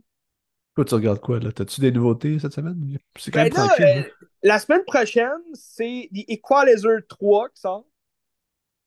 Je sais pas euh, qu'est-ce que ça va avoir de l'air. J'avais pas tant aimé le 2. euh, mais là, ils ont l'air de reprendre. Ben, Antoine Foucault, au moins, c'est le même réalisateur qui revient pour le troisième. Puis il a l'air de reprendre les codes du premier. Fait que euh, j'ai hâte de voir. Denzel Washington, c'était longtemps et tout. mais là, j'ai un autre film que j'avais tapé de Denzel, que j'avais pas vu. C'est Fence. Un film qu'il a réalisé, justement. Là. Ah, sur la lutte des Noirs, c'est ça? Oui, Oh, ok. Puis c'est avec Oprah, ou c'est Oprah qui est comme produit, ou je sais pas trop, là. elle l'a produit, je pense, ouais, parce que c'est Viola Davis là, qui joue sa Ouais, femme. ouais, ok, ouais, ouais. Fait que ça avait l'air intéressant. Je vais peut-être je vais peut-être checker ça. Puis euh, c'est ça. Fait que euh, pour l'instant, c'est ça. Là, je suis en train de me retaper euh, toutes les euh, Star Wars Rebels, les cinq saisons, Ouais, Ashoka. Ça a l'air bon, Ashoka, il paraît que Ouais, c'est pas ouais. pire, là. Pour, euh, pour euh, me lancer là-dedans, euh, la, la série d'Ahsoka. Je pense que ça va être la meilleure série Star Wars à date. Mais tu sais, voir des Jedi, puis si c'est écrit de manière convenable, Ouais. ça va être pas pire, je pense. Ben, tu vois, c'est Dave Filoni qui a- tu sais, que c'est pas lui qui a réalisé tout, là, mais il, a- est bien, bien présent là, dans la production puis dans la scénarisation de la série. Puis, tu sais, c'est lui qui, a- qui a créé le personnage. tu sais, fait que Ok. Je suis persuadé que ça va être bon. Euh, à date, Mandalorian, c'est la meilleure qu'ils ont faite, mais. Tu sais, j'ai même pas encore fini Mandalorian 3. Fait que, tu sais, je vais peut-être la finir cette semaine, là, Mandalorian 3, pour. euh, Mais je me suis comme un peu, euh, c'est ça, laissé aller. euh. C'est un, un moment donné, c'est trop, c'est comme pas assez. Tu sais. Tu me sors plein de séries Star Wars, un moment donné, on s'essouffle. tu sais. Ouais. Le, le thème de cette semaine, l'essoufflement. À bout de souffle de Jean-Luc Godard. Oh, tabarouette, ok, lunettes de soleil. Mais bref. Euh, sinon, à part de ça, c'est ça. Je vais peut-être euh, me lancer dans la filmographie de Denzel Washington. Un, un petit Training Day, tu sais, c'est toujours bon. As-tu vu ça? Training Day? non, je l'ai pas vu. C'est Antoine Fuqua aussi, hein. Ouais. Très bon, euh, très bon film. J'adore ça.